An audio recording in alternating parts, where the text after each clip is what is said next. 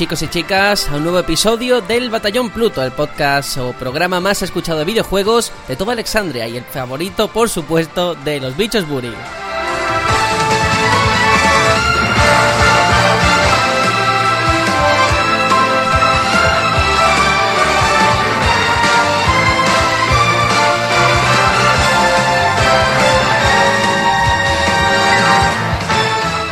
Esto no es el principio de la tercera temporada, ni muchísimo menos. Hemos hecho un alto en el camino antes de volver, antes de regresar, para hablar de lo que ha sido esa presentación de Nintendo Switch, que se produjo ayer, en el momento en el que estamos grabando, por supuesto. Yo todavía estoy tocado de, la voz, de, de la mente y todo, porque esa presentación a las 5 de la mañana siempre pasa factura pase lo que pase, pasa factura. Y en este caso ya hemos publicado unas reacciones en caliente de cómo lo vivimos a través de WhatsApp entre nosotros mismos. Pero ahora queríamos un poco, ahora con más calma, después de haber reflexionado, meditado, visto todo lo que ofrece y tal, hacer un análisis o una reflexión, un debate un poco más profundo, más sesudo, a ver si podemos sacar algo en claro de lo que nos mostró y no mostró Nintendo en esta presentación. Y por supuesto lo hago acompañado de mis compañeros, una semanita más. Aitor, hola, hola. Hola, hola, ¿qué tal? Bueno, espero que la gente haya podido dormir un poquito más de lo que yo dormí ayer, porque fueron creo que dos horitas nada más las que estuve estuve en fase REM, porque madre mía, vaya vaya horitas y para lo que luego fue. Pues sí, yo todavía estoy. Hoy me he echado otra siesta, o sea, esto va como con retraso, ¿no? Hasta dentro de una semana creo que no me voy a recuperar del todo, pero bueno. Y bueno, yo creo que dentro de las cosas buenas y malas, estarás contento por la parte de Zelda, ¿no? Sí, por lo menos la conferencia acabó con buen sabor de boca. Al final creo que hasta mereció la pena solamente quedarse hasta el final por, por Zelda. Que al final es lo que, al final siempre es lo que levanta a Nintendo, ¿no? Eh, en ese sentido, de lo que más me esperaba, en ese, en ese sentido estoy muy contento. Pues sí, luego entraremos en detalle, pero bueno, está bien saberlo. Y también tenemos aquí a Juanjo. Hola, ¿qué tal? Hola, muy buenas, muy buenas a todos. Pues nada, aquí ya con recién hecha la, la compra del Zelda Breath of the Wild y con muchas ganas de hablar del asunto. Uf, pues sí. Yo creo que aquí la reserva la tenemos hecha todos. Bueno, todos, no sé, tú al final. No, Uy, yo todavía al final no. Estoy sí. todavía en mi periplo. En mi periplo personal por a ver cómo hago para conseguir la edición coleccionista sin tener el juego de Switch. Vas a tener que hacer magia. ¿eh? Va a ser muy sí, complicado. sí. Pues ya veremos a ver qué pasa. Aquí hay una ausencia, todo hay que decirlo en cualquier caso. No está Tony, no ha podido estar. Yo sé que le hubiera encantado porque es un tema muy interesante y de mucho debate. Además, él tiene un punto de vista diferente que, por supuesto, luego lo vamos a debatir y a comentar. Pero bueno, se le echará de menos y ya está. ¿Qué le vamos a hacer? Con todo esto sobre la mesa, vamos a comenzar lo que ha sido la presentación de Nintendo Switch.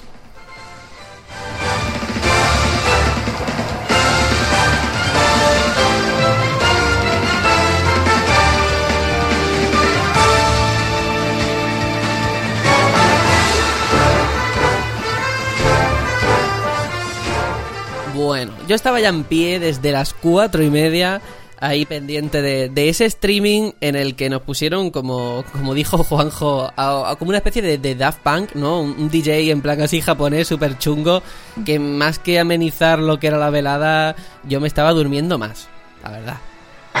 Si es que el tono ese like que tenía, así como era un Daft Punk, pero, pero sin, sin grasa, sin calorías. Entonces, claro, ahí te iba suavizando, te iba metiendo y al final decía, voy a quitar el volumen porque se supone que tengo que estar despierto y no, no me puedo quedar aquí rayado. Es que era música así como de ascensor o de, o de peli porno, ¿no? Así muy de fondo. no sé. Pero bueno, eh, dejando las bromas a un lado, esa presentación que duró una hora, lo que estaba establecido, en aquel teatro de, de Nueva York, mm, lo primero que vimos fue a Kimishima, muy contento. Luego no sé si estaría tan contento después de ver las reacciones y la caída en bolsa Bueno, de muy la compañía. contento dentro de lo que cabe. Claro, claro, por supuesto, dentro de lo que, dentro de lo que es él. Pero a mí me gustaría. La cara, la cara Sí. se le notaba lo justo, ¿eh? A mí me gustaría, por favor, que cada uno eh, me dijese una cosa positiva y una cosa negativa de lo que fue esta presentación, ¿vale? Por empezar un poco a abrir este gran melón. Así que, Aitor, te cedo el turno de palabra. Mm, vale, hombre, como cosa positiva me, lo has puesto súper fácil, ¿no? Me, me, imagino que todos estaremos de acuerdo con el final, ¿no? Esa fecha por fin de salida de, de Breath of the Wild y ese pedazo de tráiler que si no está al nivel del de Twilight Princess, incluso le podría superar. Y como te negativa, mmm, casi todo lo demás. Digo casi porque hay alguna cosa que también se salva, pero eh, um, se me hizo larga la, conferencia. Porque vi cosas que ya me esperaba. Mmm, noté ausencias que, necesitaba, necesitaba que, Nintendo me, plasmara. Y, no, no aparecieron por ningún lado. Vale. Bueno, pues yo creo que el, punto positivo, a lo mejor coincidimos varios, no sé. Juanjo, ¿tú lo ves igual o, de otra forma? Sí, no, yo en lo, positivo, lo más positivo seguro es lo de Zelda. Un Mario nuevo también es algo positivo siempre, porque mm. Nintendo Mario lo cuida muy bien y, sabemos que será un juegazo seguro. Y, después como negativo, la constatación de un hecho y es que, que Nintendo ya no va a querer liderar nunca el mercado de los videojuegos. Se conforma con, con quedarse donde está. Yo creo que, por lo menos de los videojuegos para los videojugadores, para los que jugamos videojuegos. Otra cosa es querer vender muchas consolas a mucha gente, pero lo que es a los gamers, no me gusta la palabra gamer, pero, pero bueno, para este tipo de, personas que vivimos el mundo de los videojuegos más allá de lo que pasa un rato, yo creo que ellos tienen claro que no, no quieren, eso lo dejan para otros. Vale. Yo creo que, ese va a ser un punto muy importante de este debate. Yo tengo que decir por mi parte, por no mencionar Zelda, que sin duda ha sido lo más importante, y creo que eso es también algo que perjudica a Nintendo, que todo el mundo hable solamente de eso, en el sentido de que algo han tenido que hacer mal para que lo mejor que han tenido, lo mejor que han mostrado era algo que ya se conocía desde hace muchísimos años, ¿no? Eso quiere decir que el resto de sorpresas no han estado al nivel de lo que ha sido Zelda. Dicho lo cual, yo me quedo como punto positivo, por decir otra cosa, con los Joy-Con, los mandos de Switch. Luego lo explicaré. Pero por gente que ya ha podido estar en Londres y me lo ha contado, lo que yo he visto en el Treehouse, eh, las funciones que van a tener incluidas y demás, creo que estos pequeños mandos que a mí al principio me chirriaban cuando en aquel vídeo de presentación de octubre yo decía, pero si es que eso no me cabe ni en la mano, es muy chiquitito. Es chiquitito, pero pero matón. Luego veremos. Y como punto negativo, pues sí, eh, desgraciadamente hay mucho donde elegir, desde mi punto de vista. Pero yo me voy a quedar con el online de pago, porque luego vamos a entrar en materia. Creo que ha sido mm, un espaldarazo a lo que ha sido los usuarios, a los que quiere llegar Nintendo. Porque ya hemos visto que es como es, que le, da le va a dar la, espalda definitiva a cierto tipo de, de jugadores. Y muy triste, junto a eso, junto a lo que ha sido el triste apoyo de las CIRTs, yo creo que van a condenar lo que va a ser esta generación de consolas a Nintendo. Pero bueno, ya veremos. Dicho lo cual, entrando ya en materia, la presentación. La presentación yo creo que ha sido un fallo de marketing. No sé si estaréis de acuerdo conmigo, pero después de tanta expectación, tantos rumores alimentados por parte como por gente como Laura Dale, como Emily Roger, que si va a tener tal, que si va a tener cual, ellos mismos en una junta de accionistas de hace ya dos o tres años decir, no, no, es que en X esto lo va a romper tal. ¿Cuál era el objetivo de anunciarlo con tanto tiempo? Si al final luego les ha explotado esa burbuja en la cara, ese hype. No han sido capaces de satisfacer a la gente que esperaba algo que nunca ha llegado. Como siempre Nintendo y su marketing a la altura de los últimos años. No, no, no descubrimos nada nuevo, ¿no? Creo que fue nefasto en Wii U y siguen por el mismo camino. Eso no, no ha hecho Switch en Nintendo, el, tema marketing. Mm, mm. Mm, me parece increíble que... O sea, vi un rayito de esperanza con el tráiler, porque me pareció muy conciso, muy concentrado y muy, muy, muy bien lanzado. Y, luego llegas aquí y de los de la hora eh, te consumes como 10 minutos explicando lo que uno ya sabe. Eh, entonces, no sé si, piensan que la gente que somos tonta o algo así, que no sabemos mm, para qué sirven los Joy-Con. O sea, quiero decir, con, unas pinceladas yo creo que ya todo el mundo eh, puede, puede dar por hecho algunas cosas. Mm, yo, yo por mi parte lo que creo que, pasó fue que en el, en el teaser que se vio anterior y tal, ese que nos enamoró a todos, lo que vimos fueron videojuegos. Vimos personas jugando a videojuegos en diferentes sitios, entonces claro, eso, eso te gusta, tú pues ya puedes jugar a el del baloncesto, el del Zelda, el Mario, tal. Sí, pero eh, también el concepto también se vio. Sí, sí, claro. Y tú veías eso unido, un concepto de forma de jugar diferente, pero estabas jugando videojuegos. Claro, tú cuando ves la presentación y ves que seguro que los Joy-Con son las reperas, seguro. Pero no deja de ser un Wiimote 2.0. Hace muchísimas cosas súper guay y tal, pero hace lo mismo. Y yo he tenido un Wiimote y todo el mundo dice lo mismo, esto es tal cual. Pero todo el mundo se queja de que el Zelda Twilight Princess se juega mejor en pad que en Wiimote. Por poner un ejemplo De, un, de un videojuego videojuego. No, habrá que ver cosas adaptadas como ese ARMS, ¿no? Pero eh, es que has dado con la clave, eh, videojuegos. O sea, yo lo comenté en las reacciones esa en caliente, lo comenté por WhatsApp.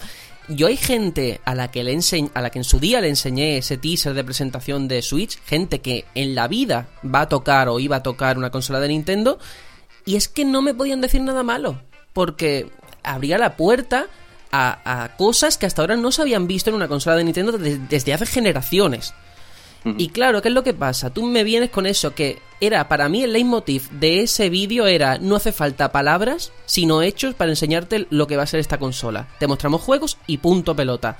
Y aquí es que es lo que dice Aitor, lo puse en un tuit en el batallón. O sea, eh, se tiraron como la primera parte de la presentación, que sí, que la consola va a tener tal, tal y cual. Lo que me dijiste en un vídeo de tres minutos, sin palabra, me lo estás contando ahora en un monólogo súper aburrido. Y es que eso es mm. un error, es un error de marketing. Y yo creo que, honestamente, eh, Nintendo se está equivocando en el sentido de que quiere llegar a un público que no tiene muy claro cuál va a ser porque con Wii dio el pelotazo, pero es que Wii salió en 2006, hace 10 años, más de 10 años ya. Con Wii U intentó meter la patita en lo que eran los hardcore gamers, por llamarlo de alguna forma, pero fue anecdótico. Y después de vendernos la moto con un montón de declaraciones de no, que las CIRS van a estar de vuelta, que vamos a ser tal, ¿dónde están esos hechos? Si me mostraste un señor de Electronic Arts allí. Mm, parecía el demonio. Parecía el demonio con ese fondo rojo. Para decirte que va a haber un FIFA. ¿Vale? Hay un FIFA que, por cierto, ya han dicho que mm, presuntamente no lo va a mover Frostbite. Va a ser como una custom build, o sea, que va a ir con el motor Ignite. Pero bueno, ¿eso es lo que me vas a enseñar? No sé, muy flojo, ¿eh? Sí, sí. ¿Dónde está, o sea, ese pedazo de cartel con un montón de logos, de decir From Software, que si Take Two, ¿dónde están? Se ha quedado en, en el, el señor ese de la presentación diciendo, tenemos 80 juegos en desarrollo. Vale, pero no sé, muéstrame, aunque sea muy poquito, es que no necesito que esté ya súper desarrollado el juego. Muéstrame un line-up de todos esos juegos, aunque duren 10 segundos cada, cada, cada juego. Pero, joder, yo quiero ver hechos constatados. No me digas a la imaginación, a la 80 juegos. Que yo puedo pensar que son 80 minijuegos. Sí, pero sé que además eso se veía. Mira, eh, yo me acuerdo que solamente hubo un momento en el que hubo un amago de aplauso por parte del público y fue, no sé si con, con un juego, ¿vale? Pero fue nada, un aplauso súper triste. Que yo digo, ¿cómo puede ser que el público no esté vitoreando, no esté, ah, como se ha visto en un E3, ¿no? Y yo creo que eso, no sé si es por el hecho del teatro que les dirían, no, no hagan nada, claro.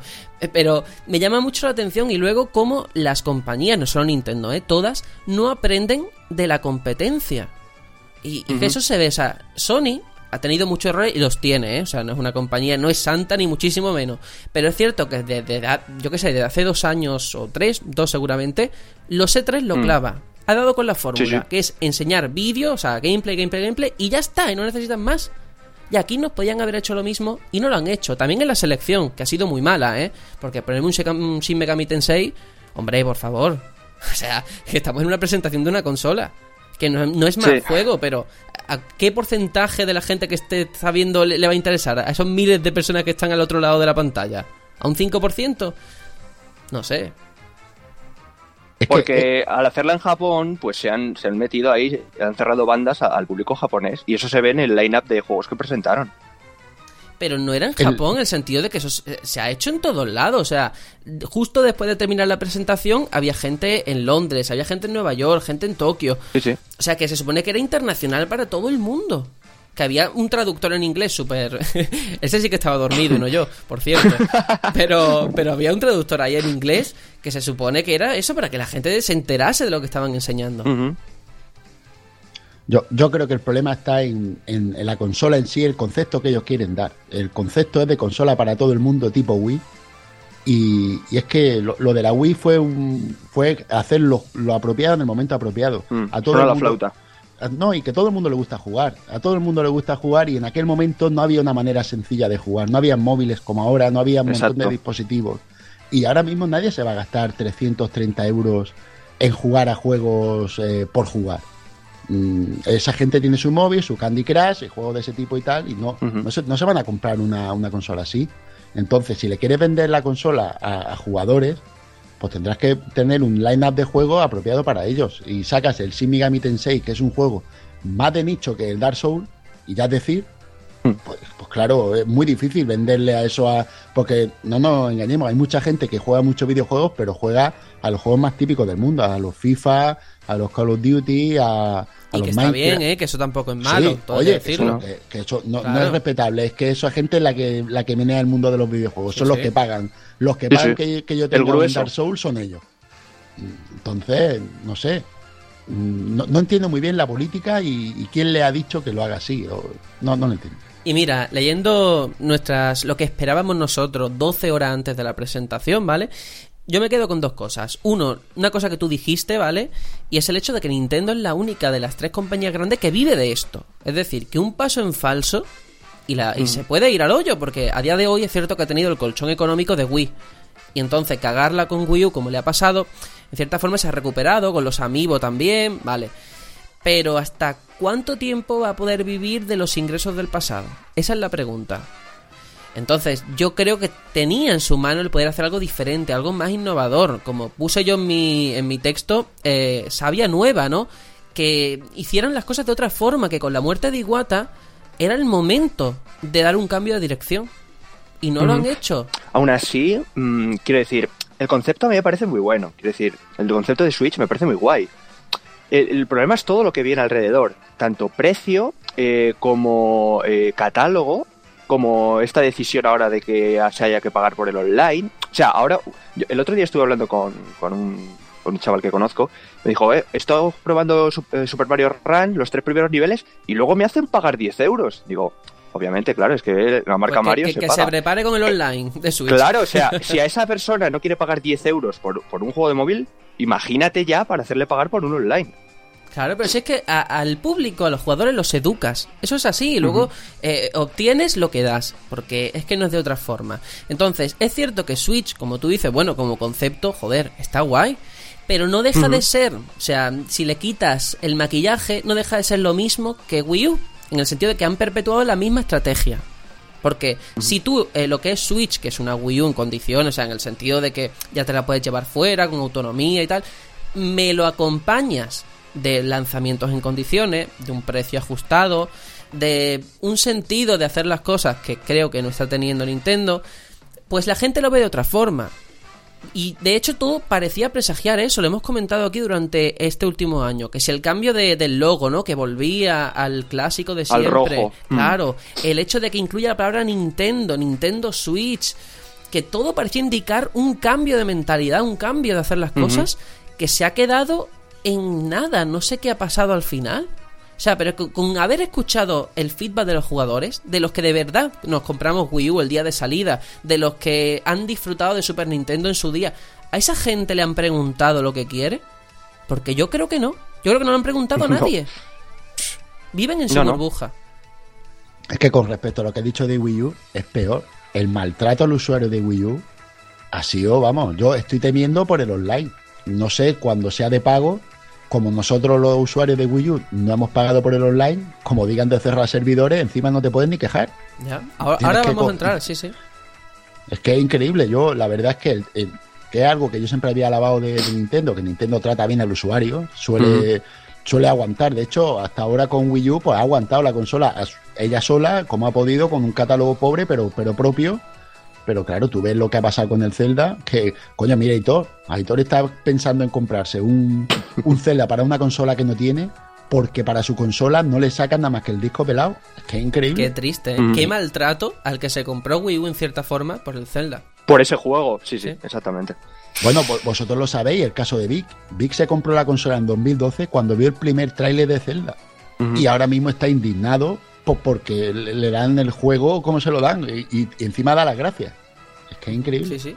Pero vamos, que casos así se han visto en todos lados, ¿eh? eso, también tengo que decirlo, porque con The Last Guardian se ve gente que se compró Play 3. Sí, sí. Pero bueno, que sí que una cosa no justifica la otra y que los dos, las dos cosas son deplorables.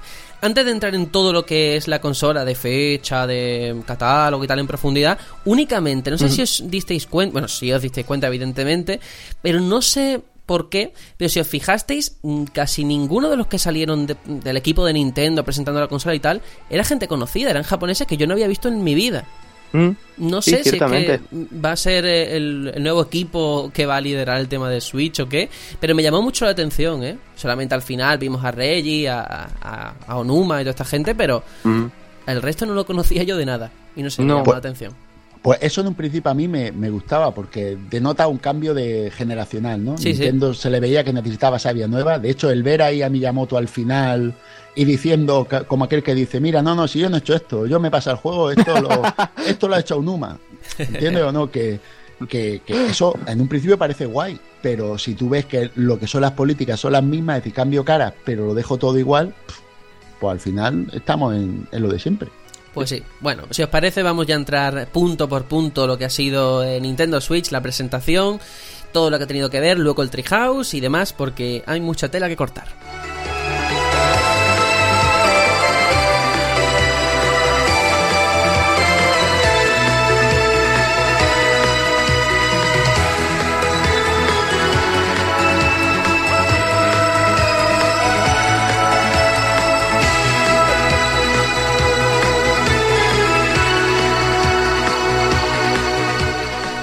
Yo creo que el primer punto que hay que tocar y tratar es la fecha de lanzamiento. Sabíamos que se iba a lanzar en marzo y ya se ha confirmado para el 3 de marzo. Yo creo que esto sí que es una cosa positiva y que, bueno, es que está mm. ya, ya mismo, ¿eh? Ya mismo, menos de dos meses. Sí, sí. Ha sido eh, una de las cosas mm, mejores de la presentación y justo eh, quiero matizar que el 3 de marzo fue la fecha que se le escapó a Nintendo Francia y Nintendo UK para los amigos de Breath of the Wild. ¿Os acordáis que uh, se les coló y luego lo retiraron rápidamente? O sea que en ese sentido ahí, ahí sí que es verdad que lo filtraron de verdad. sí, es verdad. Ahí acertaron. Pero bueno, pero me parece genial. Es, una, es una gran noticia y, ojalá que de aquí al 3 de marzo empiecen a salir cosas que, que te hagan decir, bueno, pues me la compraría. ¿sabes? Porque estaría guay, pero claro, a mes y medio, yo personalmente, yo lo voy a decir ya, yo tenía un vale de, de, Navidad que decía vale por una Nintendo Switch. Y se, va a quedar en el cajón guardado, porque no me voy a comprar una Nintendo Switch de momento viendo Ya veremos, ya veremos, ¿eh? que aquí es cierto que todos criticamos a, a, Switch, pero yo mismo incluso me he planteado reservarla. Ya luego mi cerebro ha dicho, no, no, Sergio, por favor, o sea, ten los pies en la tierra. Pero que te quiero decir que luego al final somos consumidores, ¿no? En ese sentido. Mm. Que es normal, quiero decir. Sí, somos consumidores, pero no somos tontos. Quiero decir, el primer punto está muy bien, pero el punto que vino justo después, a los pocos segundos, ahí ya. Bueno, eh, eh, en América guay, pero luego cuando ya salieron las reservas, ya dije, por favor, que nos tratan como imbéciles. Bueno, más cositas porque es que, ese tema va a ser va a ser gordo, pero mm. otras mm, cositas que nos dejaron caer fue que va a ser región free, o sea que se va a poder instalar juegos que compren en Japón, en Japón, en América, donde sea una cosa, Una cosa, Sergio, sí, Sergio, anunciar eso en, el 2017 como algo guay, anunciar que tu consola es region free como si fuera... Es que está, vamos a ver, la época en la que estamos, eso no es nada que tengas que anunciar. Tienes que anunciarlo como algo vergonzoso de lo que tú habías hecho mal antes. ¿Sabes lo que pasa? Porque ha pasado también con, a veces, bueno, la mítica, el mítico 3, ¿no? Entre la presentación de One y Play 4. Oh, es que nuestro online va a ser permanente. Nuestro... Lo que pasa es que al final convierte algo que no es noticia, entre tantas cosas malas, lo convierte en bueno. O sea, el hecho de que sea Mira la retrocompatibilidad. Claro, efectivamente, a eso me refiero también. O sea, algo que pasa inadvertido en cualquier situación, aquí la gente lo comenta. Y es lo que tú dices, o sea, tampoco para tanto, pero bueno, ahí está. Más cositas, em, una preocupación que teníamos todos desde que se rumoreaba qué procesador, qué chip iba a tener y demás, la batería, la, la autonomía, que va a ser al final, según eh, la nota de prensa, entre 2,5 y 6 horas fuera de casa, según dicen ellos la aplicación. Y ponen como ejemplo Zelda, que sería de 3 horas fuera de casa jugando a Zelda. ¿Qué os parece esto? Mm, creo que depende de la situación, ¿no? Quiero decir, mm, si te vale a lo mejor para un viaje largo, eh, quizá a lo mejor te tengas que llevar el cargador, porque a lo mejor tres horas no te, no te, llegan. Si es para viajes cortos, pues me parece muy bien, ¿no? O sea, para jugar tres horas yo creo que es un tiempo bastante aceptable. Y también hay que ver el tipo de juego y, si el jugador en cuestión es muy de sacarse consolas a la calle, porque eso también depende de la persona. ¿eh? yo no veo a la gente que es muy pecera. Ya, pero si me la vendes portátil, yo espero que sea portátil de verdad. O sea, en el sentido de que me dé horas. Es que tú ponte en el lugar de cualquier mando de consola, de yo que sé, de equipo de Play o de, de Wii U, ¿vale? Eh, yo, ¿Cuánto dura la batería de ese mando, eh? Sin pantalla y sin nada. Es que si te dura tres horas, joder, apaga y vamos, ¿no? Es un suspiro, pero tú imagínate esto, que todo depende de, eso. A mí me parece poca, pero, pero en cierta forma lógico y comprensible, ¿eh? O sea, no lo ataco a muerte mm. esta parte porque lo entiendo. Yo, lo entiendo y además os, hago esta pregunta. Mm, ¿Vosotros la 3DS cuántas horas le echáis en la calle? No creo que más de 6. Porque viviríais en la calle. Ah, no, hombre, pero en viajes, por ejemplo, de metro, de tren y demás, sí. Mm. Sí, a ver, a lo mejor yo no hago un trayecto en metro de tres horas, pero sí que no me gustaría, igual que los móviles, al acostarte tienes que enchufarlo todos los días, pues oye, si en vez de cada día lo puedo hacer cada dos, pues está bien, ¿sabes? Por comodidad. En ese sentido está bien. Hmm, exactamente. Y si es un viaje muy largo, por ejemplo, en tren o algo así, si dura a lo mejor un viaje de 3-4 horas, pues oye, te echas el cargador a la mochila y, ala, y lo cargas ahí mientras juegas. Yo, yo... Aitor, que creía que ibas a decir, te echas una siesta. y digo, pues vaya, vaya solución. y dejar de jugar. no, yo, yo quiero decir que el hecho de que tenga esta autonomía, no limitada, sino la autonomía que tiene, que no, la califico ni de limitada ni no, sino todo dependerá del uso de cada uno, yo creo que denota el espíritu real de la consola y es que ellos, mm, la consola es una consola de sobremesa y este tipo de autonomía lo así lo acredita, ¿no? Ellos cuando quieren, Nintendo sabe hacer portátiles que no consuman, porque coño, yo me acuerdo con la Game Boy que eso duraba la vida. Mm. la vida y sacrificaron todo, sacrificaron la pantalla, la calidad gráfica y tal, porque tecnología había para hacer pantalla en color y todo el tema, de hecho sus rivales lo tenían, pero ellos querían una consola portátil 100% y lo hicieron.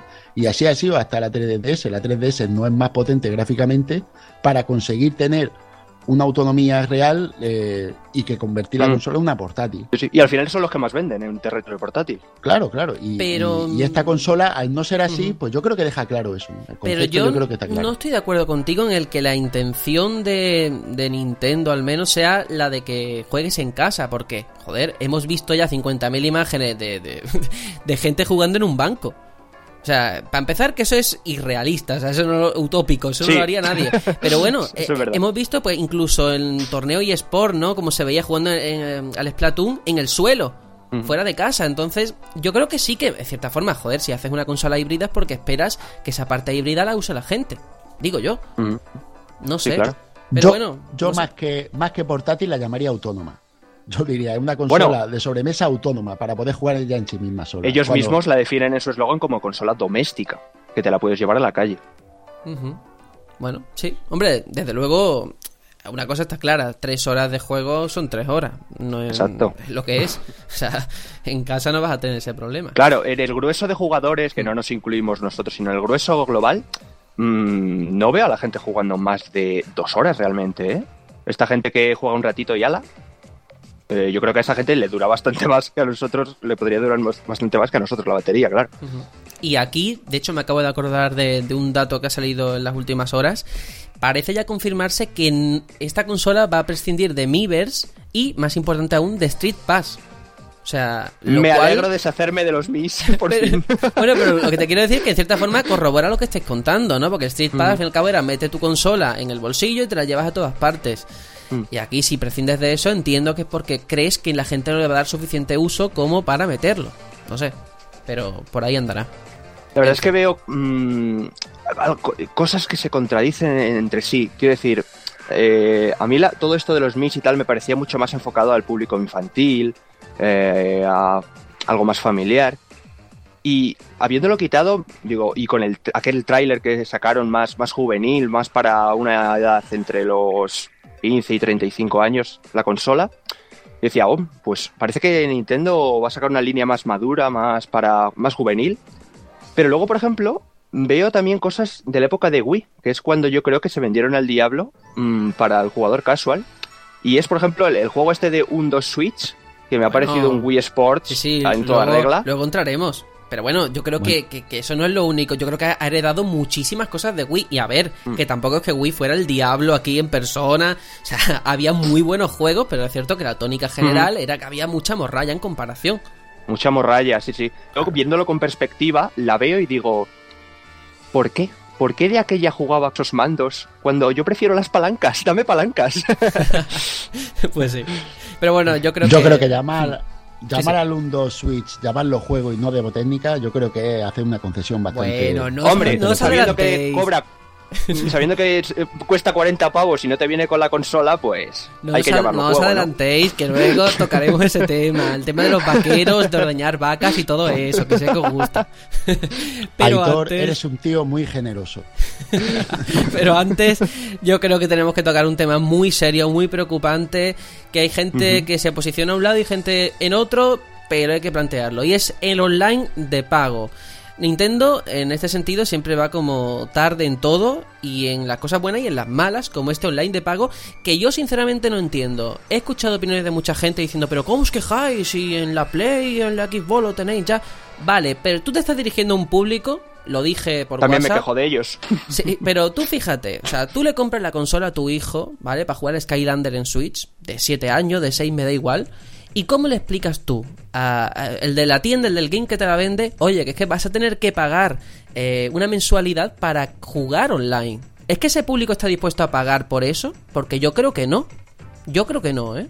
Porque lo has acostumbrado a no pagar. Mm, Exacto. Yo de verdad mm, nunca se me ha pasado por la cabeza pagar por, por jugar online, porque yo creo que ya pagas suficiente por todo lo demás, tanto consola, juego, tu línea de ADSL o lo que tengas, y aparte que tengas que pagar online.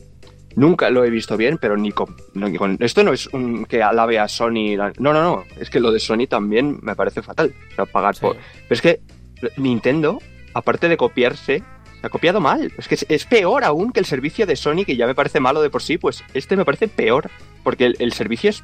Eh, es horripilante la guarrada que, que te hacen. Eh, lo, lo de la mensualidad del juego de NES, ahora lo contamos, ¿vale? Sí, es que mm, horrible, Yo- horrible. Yo creo que era el, el momento de tener algo diferenciador, de decir, mira, aquí hacemos algo diferenciador que no que, que te pueda atraer. Mira, tienes la consola mm, un online de pago y tal, os digo no de pago, lo tienes gratuito, del uso tal, y, y me parece que era un era súper adecuado para eso, pero, Mm. pero es que encima no tiene ni conexión LAN, es wifi. Es que eso es decir, hostia, me va a ver de un servicio que encima no es de calidad, porque Es no puede ser de calidad, Es que, no Juanjo, puede. es lo que cuenta. O sea, venimos de unos servidores que, vale, hasta ahora eran gratis. Pero que servidores más malos. Tú imagínate que pagas y ocurre lo mismo, ¿eh? Caídas por un tubo. mm, pues eso, se te va el servicio cuando quiere. Es que, es que sería impensable. Yo de- sería muy cauto, la verdad, con este tema. Y luego, pues eso, yo creo que Nintendo tenía ahí una baza muy buena. Si, si, si ellos querían diferenciarse de los demás, como han ido pregonando toda la vida, no te unas en las cosas malas. Es verdad. Claro.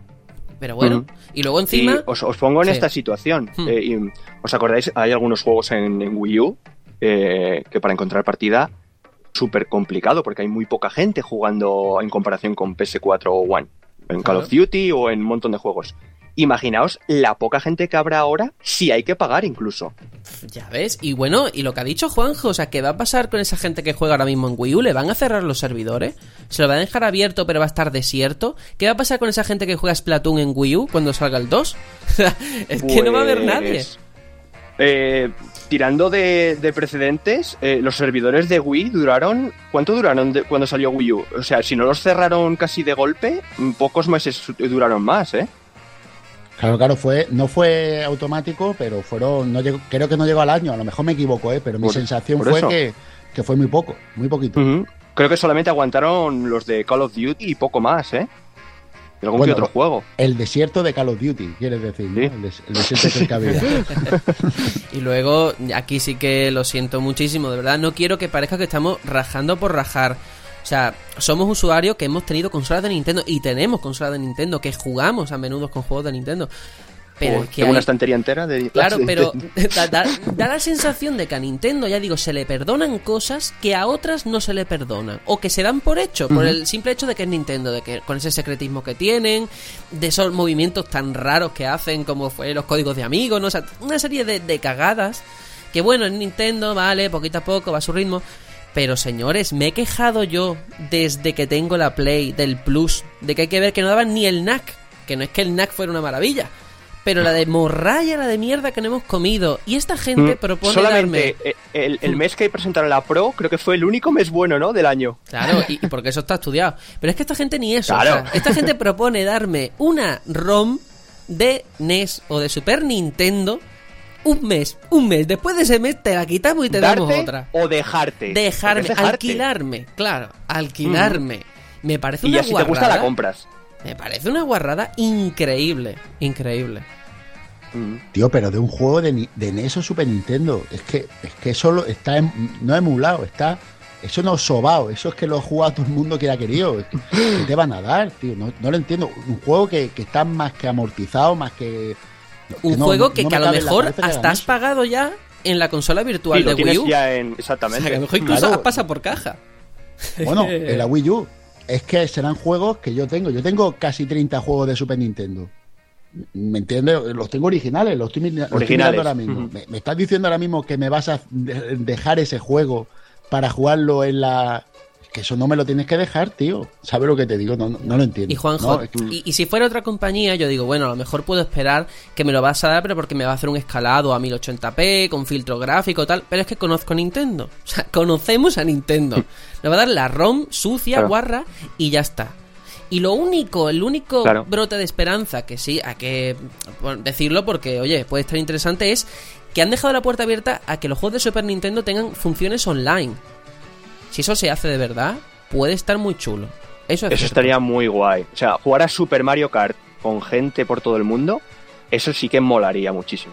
Mira, o, vo- o lo voy- no estáis metidos mucho en el Steam, yo os- lo entiendo, pero cuando hay un emulador que se llama ZNES en el que se puede jugar a juegos de Super Nintendo online, configurándolo y tal, con otras personas puedes jugar online. Ya, eso está ahora mismo para jugarlo en ordenador, cuando queráis. Ah, pues Existe. idea, Existe, la porque verdad. se puede. Pero lo que estaba yo pensando mientras estaba contando esto es que, vale, incluso en el caso de que tú juegas ese mes a tu, yo qué sé, a tu juego de NES de Super Nintendo y te mola, pero es que al quitártelo, en, re- en realidad lo que te están haciendo es mostrártelo como un escaparate, que si te gusta, luego lo pagas. Claro, O sea, al final es un escaparate. claro, que, vamos, increíble. Cómo miran los japoneses por la pasta, ¿eh? Pero bueno, este ha sido un tema delicado, pero el que viene ahora eh, ya lo veníais anunciando, toca plantearlo, el precio de la consola. Eh, aquí hicimos una porra, eh, Juanjo, tú te fuiste a los 350, yo me fui también a los 350, incluso un poquito más, yo en su día al principio dije 400, fíjate. Eh, Tony creo que dijo 300 euros. O 250, algo así al principio. Y Aitor, en tu caso ahora mismo no me acuerdo. Sí. No sé, ¿tú qué dijiste? Di la verdad. Creo, que creo que fueron, fueron 350, creo, ¿eh? Claro. Tendría que consultarlo. Claro, entonces, ¿qué Pero me suena que eran 350 igual que vemos, Juanjo. vemos 299 y decimos, oye, pues no está muy mal. A ver, en ese momento a mí no me pareció mal. Está un pelín por encima de las expectativas. Claro. Porque ya todo el mundo daba por hecho del 250. Claro, Pero pero, bueno, tú, 300 tú no ves- pintaba mal. tú en ese momento dices, bueno, vale. Luego empiezas a encabronarte porque ves la equivalencia de yenes de lo que va a costar en Japón a euros y te sale por 245 euros, ¿eh? 245. Sube a Ujú. 299 dólares. Y aquí en España, 330 euros. Hablamos de casi 100 euros más de su salida en Japón. Y entonces cuando En ya te entra la mala leche. Claro que lo malo es eso, no, no es lo que lo que te cuesta, porque tú dices, bueno, tú pagas lo que tienes que pagar, es que te sientas mm, engañado. Y dices tú, tío, vamos a ver, si la vendes en un sitio a tal, ¿por qué aquí me la vende a más? Mm, ¿Qué te cuesta más distribuirla? No me fastidies, tío. es que Y la- Dicen que es por impuestos y tal y cual, pero joder, Sí, me parece escuchado que- que- exageradamente cara. Yo he escuchado que, cuando tú dices que en Estados Unidos vale 300 dólares, no incluye los impuestos estatales, que cada estado tiene lo suyo y Ujú. entonces ahí los precios van variando según estado. ¿De acuerdo? Pero en Japón no. En Japón tú dices que son 245 euros al cambio el, precio en yenes y es lo que vale. Y me estás diciendo que son casi 100 pavos más por traerla aquí. No, no sé, no, es que, no duele el precio, sino el engaño. Y, que tampoco es barata, ¿eh? O sea, tampoco es que sea, wow, que nos vamos a llevar la mano a la cabeza de lo barata que es. Que yo veo a la gente diciendo, es que os quejáis, pero que la Play salió a 400 euros, que la One salió a 500. Vale, señores, pero es que te estás comprando una consola por 330 euros sin juego, para empezar. Súmale luego otros 60 pavos o 50, lo que valga. Y teniendo en cuenta que a día mm. de hoy, con quien va a competir son consolas que por menos dinero ya te la encuentras con un pack y todo. O sea, pensemos en eh, la persona que va a comprar en la tienda lo que se encuentra. Hombre, yo creo que no es mm. barata, es cierto que tampoco es carísima, oh, pero que tampoco nos flipemos. Tiene un precio que podía haberse es más cara que una Nvidia Shield. Ya.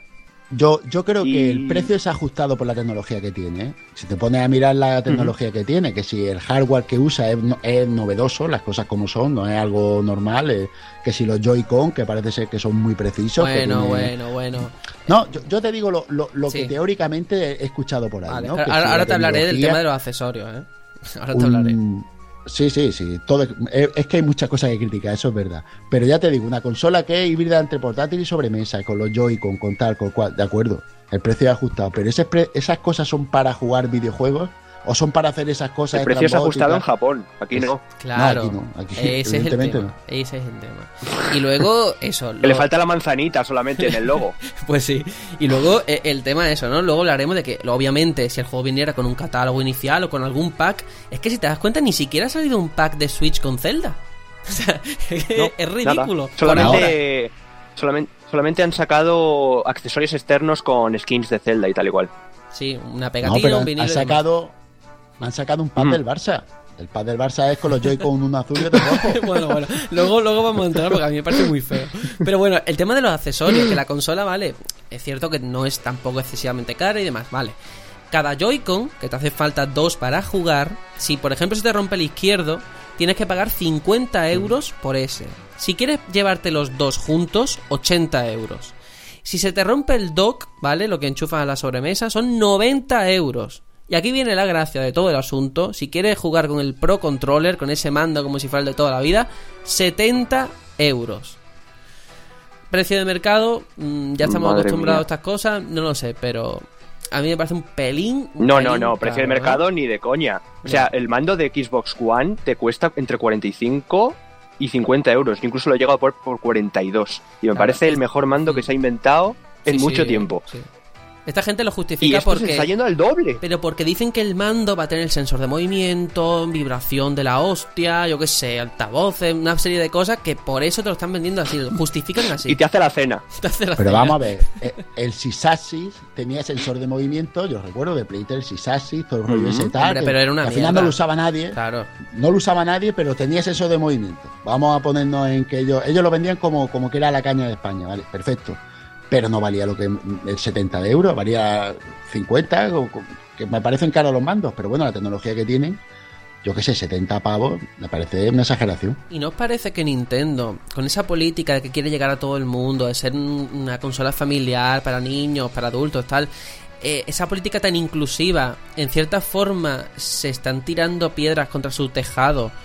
poniendo esos precios que lo ha puesto siempre, ¿eh? con esos juegos que no bajan de precio en 5 años que son contradicciones, porque intenta ser como elitista cuando al final tu público no está ahí.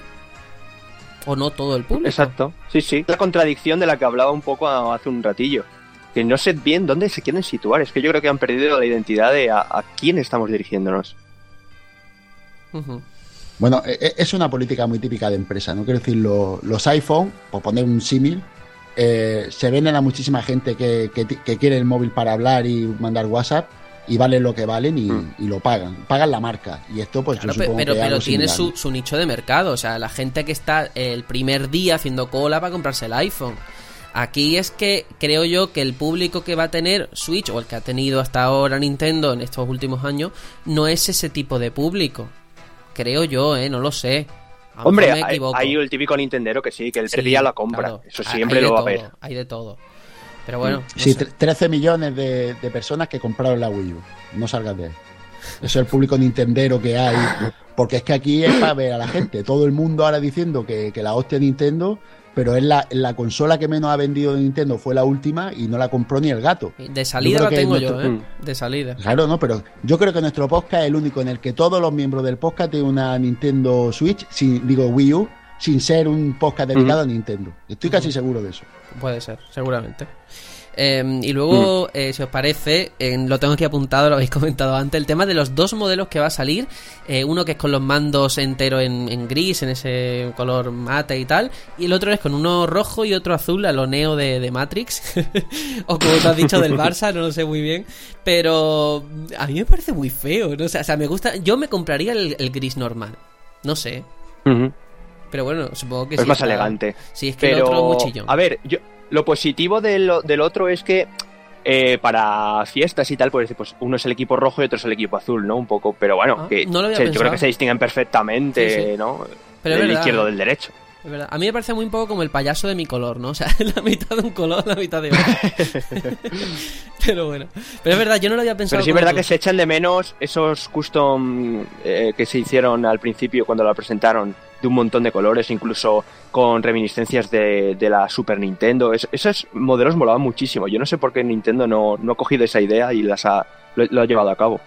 Yo creo que llegará, ¿eh? Al menos al mercado japonés, con el tiempo llegará segurísimo. Se han llegado Vitas en todos los colores, pues imagínate, o sea, ya está todo vendido. además, es una política que Nintendo lleva haciendo desde la, desde la Game Boy y tal igual.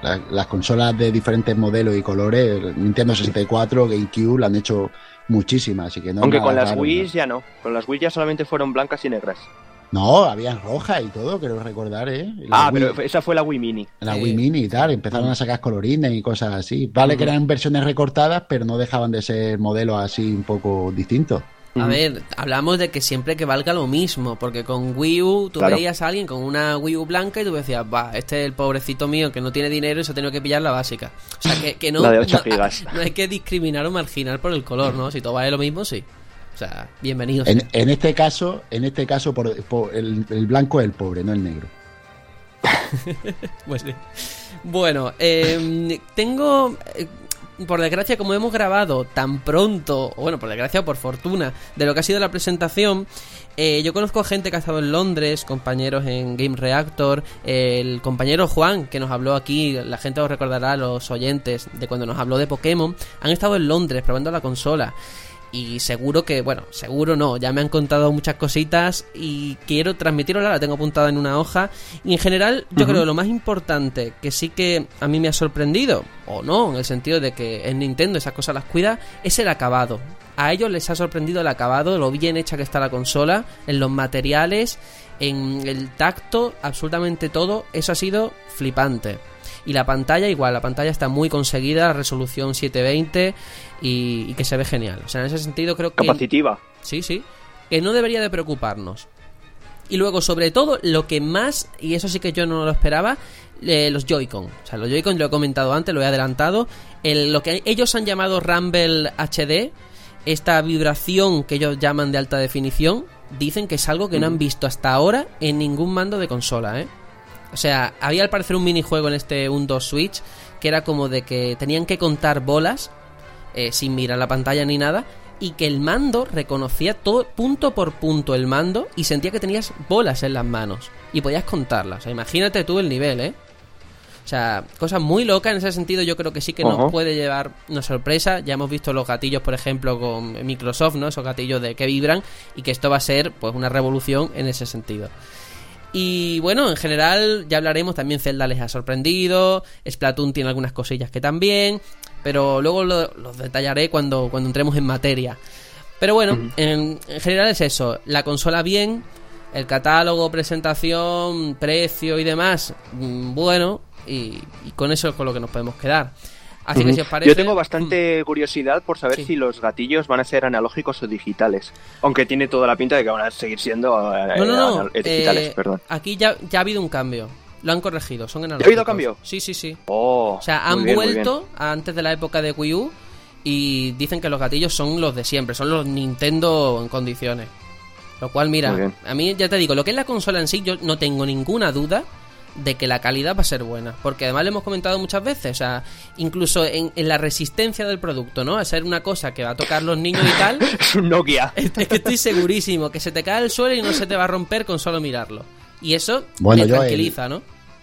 El tabletomando, mi tabletomando lo usa mucho mi hija y se le cae y tal. Y yo te digo que eso tú le echas cemento, lo pones en la pared y un Son una máquina. Pero ves, eso es bueno, eso es bueno. Todo hay que decirlo aquí. Pues sí. Pues ahora, si os parece, vamos a pasar lo que ha sido el catálogo, eh, las cosas que hemos visto en la presentación, las que se han mostrado. Detrás. Si me permite, Sergio, antes de pasar al catálogo, mm, os, quería hacer una pregunta. ¿Qué os parecen los 32 gigas de capacidad de la consola? Pues a mí. Era, lo que se esperaba, ¿no? Bueno, yo no lo esperaba. Pero que no me preocupa por el hecho de que son cartuchos. Si fueran discos y tal, o sea, yo entiendo que no vamos a tener que instalar muchas cosas y que a lo mejor la capacidad. Y que se puede ampliar hasta 2 teras, eso hay que decirlo también, ¿eh? A mí no me preocupa con, con Wii U. Para mí es algo que, que es bueno, sinceramente. Porque así, en teoría, los juegos no pueden tener muchas actualizaciones. Así lo digo. lo que no puede ser es tener un disco duro de un giga digo, entera, para que los juegos te vengan vacíos y empiecen a meterte 10 gigas de actualizaciones. Aquí no lo mm. van a poder hacer porque la consola no va a tener esa esa pero eso es otro tema de debate en el sentido de que Nintendo quiero decirte un juego muchas veces cuando sale no sale bien. Si no le metes parches la experiencia es incompleta. Yo prefiero que tenga parche aunque ocupe más que no dejarme un juego ahí a medio hacer. Pero bueno, eso es otro tema de. O buenos DLCs. Claro, o, buenos DLCs. Pero no sé, pensad que no son 32 en realidad, porque ahí habría que quitarlo del sistema operativo y demás. Te quedarán 30.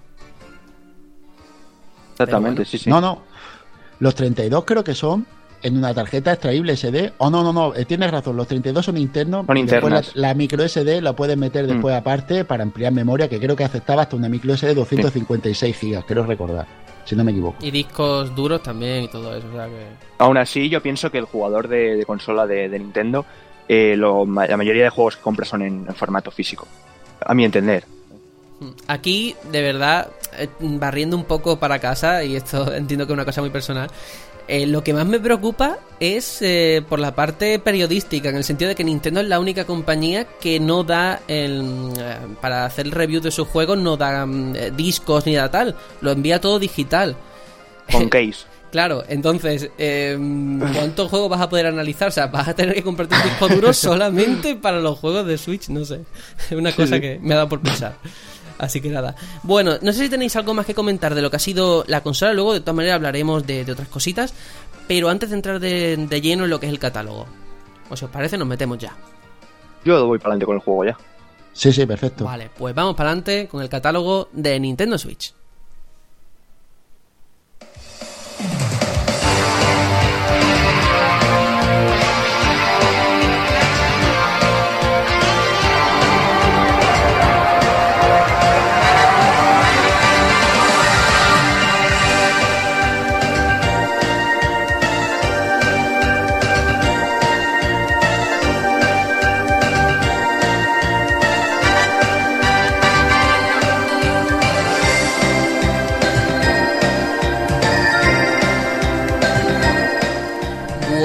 Ahora entraremos en profundidad. Tengo aquí en la libreta apuntado lo que nos va a llegar durante 2017 mes por mes. Pero lo más preocupante y que lo que a mí de verdad, de verdad no, no puedo perdonar, y lo siento mucho, es catálogo inicial. Lo que la gente se va a encontrar en la estantería cuando quiera comprarse un juego con su flamante nueva consola. Y es que la lista es tan limitada que se pueden contar, y nunca mejor dicho, con los dedos de una mano, porque son cinco tenemos Zelda Breath of the Wild, luego entraremos y demás en materia. Eh, Undo Switch, Super Bomberman R, Skylander Imaginators y Just Dance 2017, que seguro que es lo más vendido del año, como ocurre siempre.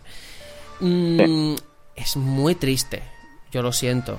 Es un, catálogo inicial tristísimo. O sea, menos mal, y aquí es la conclusión que al final saco, menos mal que ellos han pensado, pensaron en su día en sacrificar a los usuarios de Wii U para darte Zelda en Switch. Si no, ¿qué te hubiera quedado? O sea, entiendo, al final entiendo la maniobra, porque es que no tenían nada. Y eso da que pensar, ¿no? Yo pienso que si Wii, eh, Wii U se hubiese quedado en exclusiva con, con Zelda, Switch no hubiese salido hasta Navidades con el Mario. Estoy clarísimamente seguro, porque salir ahora mismo sin Zelda es pegarse un tiro en el pie. Es que no vendes con, este catálogo inicial. Claro. además, algo que no se ha criticado, quería decir que no, entiendo cómo no, porque cuando Sony no sacó la Play 4 retrocompatible, se le echaron encima y fue decir Xbox que lo hacía y todo el mundo alabanza. Y aquí nadie dice que esta consola no es retrocompatible con nada, pudiendo haberlo sido aunque fuera con Nintendo 3DS, con cartucho. No lo entiendo. No, no sé cómo nadie no ha dicho, oye, ¿por qué no habéis hecho esto para ampliar catálogo aunque fuera de inicio? Es verdad. No sé, es una cosa que. Es una cosa que, una cosa que reconozco que ni yo mismo he criticado, pero porque no he caído. Y es verdad, llevas razón. Era una de las cosas buenas que tenía Nintendo. Hombre, yo recuerdo cuando eh, se nos enseñó ese tráiler Mm, yo por lo menos sí que estuve mirando ¿dónde está la ranura de discos? ¿Dónde está la ranura de discos? No, aquí no hay para meter CDs, aquí no hay retrocompatibilidad. sí, es verdad. Pero es así, yo creo que al final me da la sensación de que la gente lo ha superado. O sea, ya damos por hecho que no lo tiene y no nos torturamos psicológicamente. No, pero no, por ello no podemos criticar lo que se ha criticado en otros. Sí, por eh, supuesto. y se ha alabado en otros. Quiero decir, aquí Microsoft lo ha hecho en Xbox One. Yo nunca he alabado lo de la retrocompatibilidad, el anuncio que sea guau, la segunda venida de Cristo. Para mí me parece obligatorio. Y si no lo tienes, pues oye, es un punto negativo. En todos los casos. exacto, exacto. estoy totalmente de acuerdo con lo que estás diciendo. Y, y después, otra cosa que me llama la atención es la poca presencia de juegos de Nintendo no sé, de Jazz Dance. Bomberman es un, juego que a mí me apetece mucho jugar, es verdad. Los que hemos jugado a Bomberman antiguamente y, ¿Y tal. parece anacrónico? O sea, sacar un Bomberman. O sea, que, estaría estará guapísimo, pero me, resulta rarísimo en 2017 hablar de Bomberman como un título de salida de una consola, ¿eh? Que será divertidísimo, ¿eh? Pero es raro, no sé. Sí, bueno, es raro, pero oye, quiero decir, no es malo por. Eh, eh en sí. No, no, no, es, divertidísimo. Es divertidísimo, como ¿eh? si te saliese de inicio con un indie o con o tipo pues como Shovel Knight, ¿no? O sea, quiero decir que sea un juego retro incluso no, no tiene o sea con estética retro no por supuesto pero es como si tú ahora me sacas de lanzamiento con Switch que lo petaría un Golden Axe o sea sería una cosa yo creo que, que había de, o un eco de Dolphin yo que sé cualquier cosa así clásica de, de... y si fuera con un Golden Sun ya ves, madre mía, me tienen eh, ahí en la. Claro, es que claro, sí, sí. Es verdad. Pero lleva razón, Juanjo, lleva razón que la presencia de Nintendo, eh, ese Zelda y ese 1-2 Switch, y ya está, o sea, al final salvan los trastos eh, Just Dance, por supuesto, que ya digo, creo que, que, es, adecuado y han hecho bien en sacarlo ahí, porque de hecho la lista de ventas todavía, la versión de Wii de Just Dance 2016 figura entre lo más vendido aquí en España, ¿eh? Ojo al dato. Y luego Skylander igual, este Bomberman que también, oye, pues puede estar muy bien. Y si os parece vamos a entrar en lo que es un 2 Switch. Un 2 Switch que la gente, bueno, lo ha entendido y no le falta razón como un Nintendo Land, como un Wii Sport, ¿no? Eh, una recopilación de minijuegos que va a intentar sacar partido, sacar provecho a lo que es los nuevos mandos de estos Joy-Con. Eh, me llama la atención porque además ellos han incidido mucho en que va a ser un juego en el que la gente se va a mirar a los ojos, no van a mirar a la pantalla. Y bueno, eh, creo, de verdad, viendo vídeos, viendo a la gente, las impresiones. De hecho, el compañero Juan me aclaraba que se parece a Nintendo Land, pero que es muchísimo más loco, muchísimo más loco, algo que no se ha visto hasta ahora, muy absurdo, esa ha sido la palabra que ha empleado, y yo creo que eso lo hemos visto, hemos visto a gente ordeñar vacas metiéndose un mando por la boca, que, cosas que en realidad es Nintendo, o sea, convierte algo cotidiano, algo rutinario, en un gameplay que puede ser hasta divertido. Sí, pero no deja de mm. ser una demo técnica, ¿eh? Claro, claro. Para enseñar a ver para qué funciona el, Joy-Con. Y vamos, se, se, llama un, eh, un 2 Switch ahora y hace 10 años podría haber sido un 2 Wii. El acierto hubiera sido meterlo dentro de la caja de la consola. Exactamente, como Wii Sports. Esto también hicieron exactamente lo mismo creo que con, con Nintendo Land, que lo vendieron aparte y además son algunos comercios por hasta 60 euros, que me parecía un atraco. Eh, Aquí creo que lo, lo van a sacar por, por, por, 40. Por 50 creo que lo he visto en game. 50. O 45 así. Y me parece, vamos a ver, eh, si nos ponemos a analizarlo fríamente, es un juego al que no le vas a dedicar tampoco tantas horas como para que merezca la pena ese desembolso. Quiero decir, este juego es más bien para cumpleaños, fiestas y, poco más, ¿eh? Tipo party Sí, sí, no, y a ver, que de- sacas de, de- que se le saque el polvo Claro, muy, claro. muy muy de a menudo Es muy muy de en cuando que diga de estos cinco juegos, tú piensas que dos, Just Dance y este Undo Switch, son para cuando tengas compañía en casa. El resto del tiempo, como tú dices, va a estar en la estantería y ya está.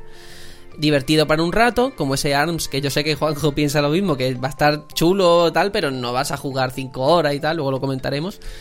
Pero es eso. A ver, yo creo que es original porque Nintendo eh, sí que demuestra que a nivel de mecánica y tal, pues oye, mm, lo hace muy bien. Mira los Mario, siempre pro- proponen cosas diferentes, ¿no? Y yo creo que es una Sí. prueba de concepto. De decirte, oye, mira que en el futuro, si los desarrolladores quieren, que yo, luego, luego veremos, ¿no? Igual que pasó con la pantalla, el Mm. tabletomando. Si quieren, pueden hacer cosas. Me quedo con eso. Pero es que daros cuenta del catálogo oficial de que juegos para, para party, es decir, para jugadores, no para jugar a videojuegos, el jugador típico de toda la vida, hay uno, que es el Zelda. Después tenemos el Bomberman, que es un juego para disfrutar el rato, es como tener, yo qué sé, un Rocket League, un juego para echar rato, no un juego de historia, un juego para divertirte, pero de otra manera. Y después tenemos el juego para niños, que es el Skylander, y los dos juegos estos que son para, para disfrutar entre mucha gente. Al Casuals. final, exacto, no es... ahí te dicen todo de la política de Nintendo para esta consola. No es para videojugadores de toda la vida, es una consola, pues eso, para tener en el comedor de la casa, no para, para viciar, sino para disfrutar de otra manera. Por lo menos eso pienso yo. Bueno, pero es que mm, tampoco lo dice firmemente. Quiero decirte, es que todo va, lo hacen como con miedo. Como dan el primer Mm. pasito a ver si funciona bien y no. Porque si fuera verdad lo que tú me dices, que ellos directamente dan la espalda, que no pasa nada, ¿eh? O sea, si ellos lo dejan claro, pues oye, muy bien. Es tan factible como otra cosa. No compites con Play ni con Xbox y ya está. Pero es que luego te presentan, ya te digo, un Shin Megami Tensei, un Xenoblade, que mm, es como intentar contentar con poquitas cosas a un tipo de a público. todo el mundo no Claro, y al final aquí lo que ocurre es eso, Juanjo. Tú te compras la consola y quieres jugar una aventura, quieres echarle 15, 20 horas, 30, las que sea, a un juego, ¿no? Con todas las de la ley. ¿Y qué tienes? Zelda. Y menos mal que tiene Zelda. Claro. Sí, sí, yo creo que al final es. mm, quieren abarcar tanto que dan muy poquito a todo el mundo. Y al final es eso, es. ¿Me merece la pena de verdad la consola para uno, dos juegos como mucho? Ahora mismo en este catálogo me parece a mí que no. Veremos en el futuro. A, a ese precio no. Claro. O sea, Y a que ese precio. Que oye, que a lo mejor, y lo digo totalmente en serio, los que estamos equivocados somos nosotros. Que a lo mejor es verdad sí, que, claro, claro. que a lo mejor no, no hay público hardcore. O sea, yo entiendo que habrán hecho un estudio de mercado y nosotros es cierto que lo pedimos, pero la gran mayoría a lo mejor luego no juega, como pasó con Wii U, con Bayonetta y demás. Que a lo mejor es- verdad que somos nosotros los que no, no entendemos el raritos, tema. ¿no? Claro, efectivamente. Entiendo, pero Sí, bueno, no sé. sí, sí, sí, es posible que nos tengamos que, o yo mismo me tenga que tragar mis palabras y, y- y en Navidades del año que viene me compre la Switch porque, porque me encanta, por el catálogo, porque me da de todo. Es posible, si yo no digo que no, pero a día de hoy esto así me ha salido después de ver la presentación. Al final son sensaciones y, y en el momento en el que te encuentras. y cómo ves las si cosas. Es que, es que es así, o sea, Juanjo, perspectiva. nosotros aquí hemos hablado, ¡buah! Ojalá saquen un Dark Soul. ¿Quién compraría un Dark Soul en Switch? ¿Tú? Yo. Claro, tú, Tony, lo- yo también a lo mejor lo compraría. Y yo, yo. Claro, nosotros, vale, pero es que nosotros no somos, creo yo, el público el potencial. grueso, no, Claro. no. El Y grueso está menos. en FIFA y COD. Claro. por, lo menos, ¿eh? por lo menos el grueso al que ellos quieren llegar. Eso está claro. No, y a, y a lo mejor lo, que la gente espera y quiere, ¿eh? Porque entiendo, por ejemplo, que Electronic Arts, después de los intentos, que unos pueden valorar que fueron intentos desganados, todo lo que tú quieras, ¿vale? Pero sacaron cositas en Wii U que no funcionaron. Ahora digan, oye, oye, os lanzamos un FIFA, si funciona bien, seguiremos con más cosas, si no, lo cortamos aquí las relaciones. Lo puedo entender Claro. perfectamente. Y con Square Enix igual. O sea, Final Fantasy, Mm. eh, Crystal Chronicle Y en, Sega. en- en GameCube es que se la pegó, se la pegó y es normal que ahora, por ejemplo, no te quieran sacar el 15 o lo que sea en, en Switch. ¿Para qué? Si con el dineral que vale hacer un juego hoy en día, lo tienen que amortizar.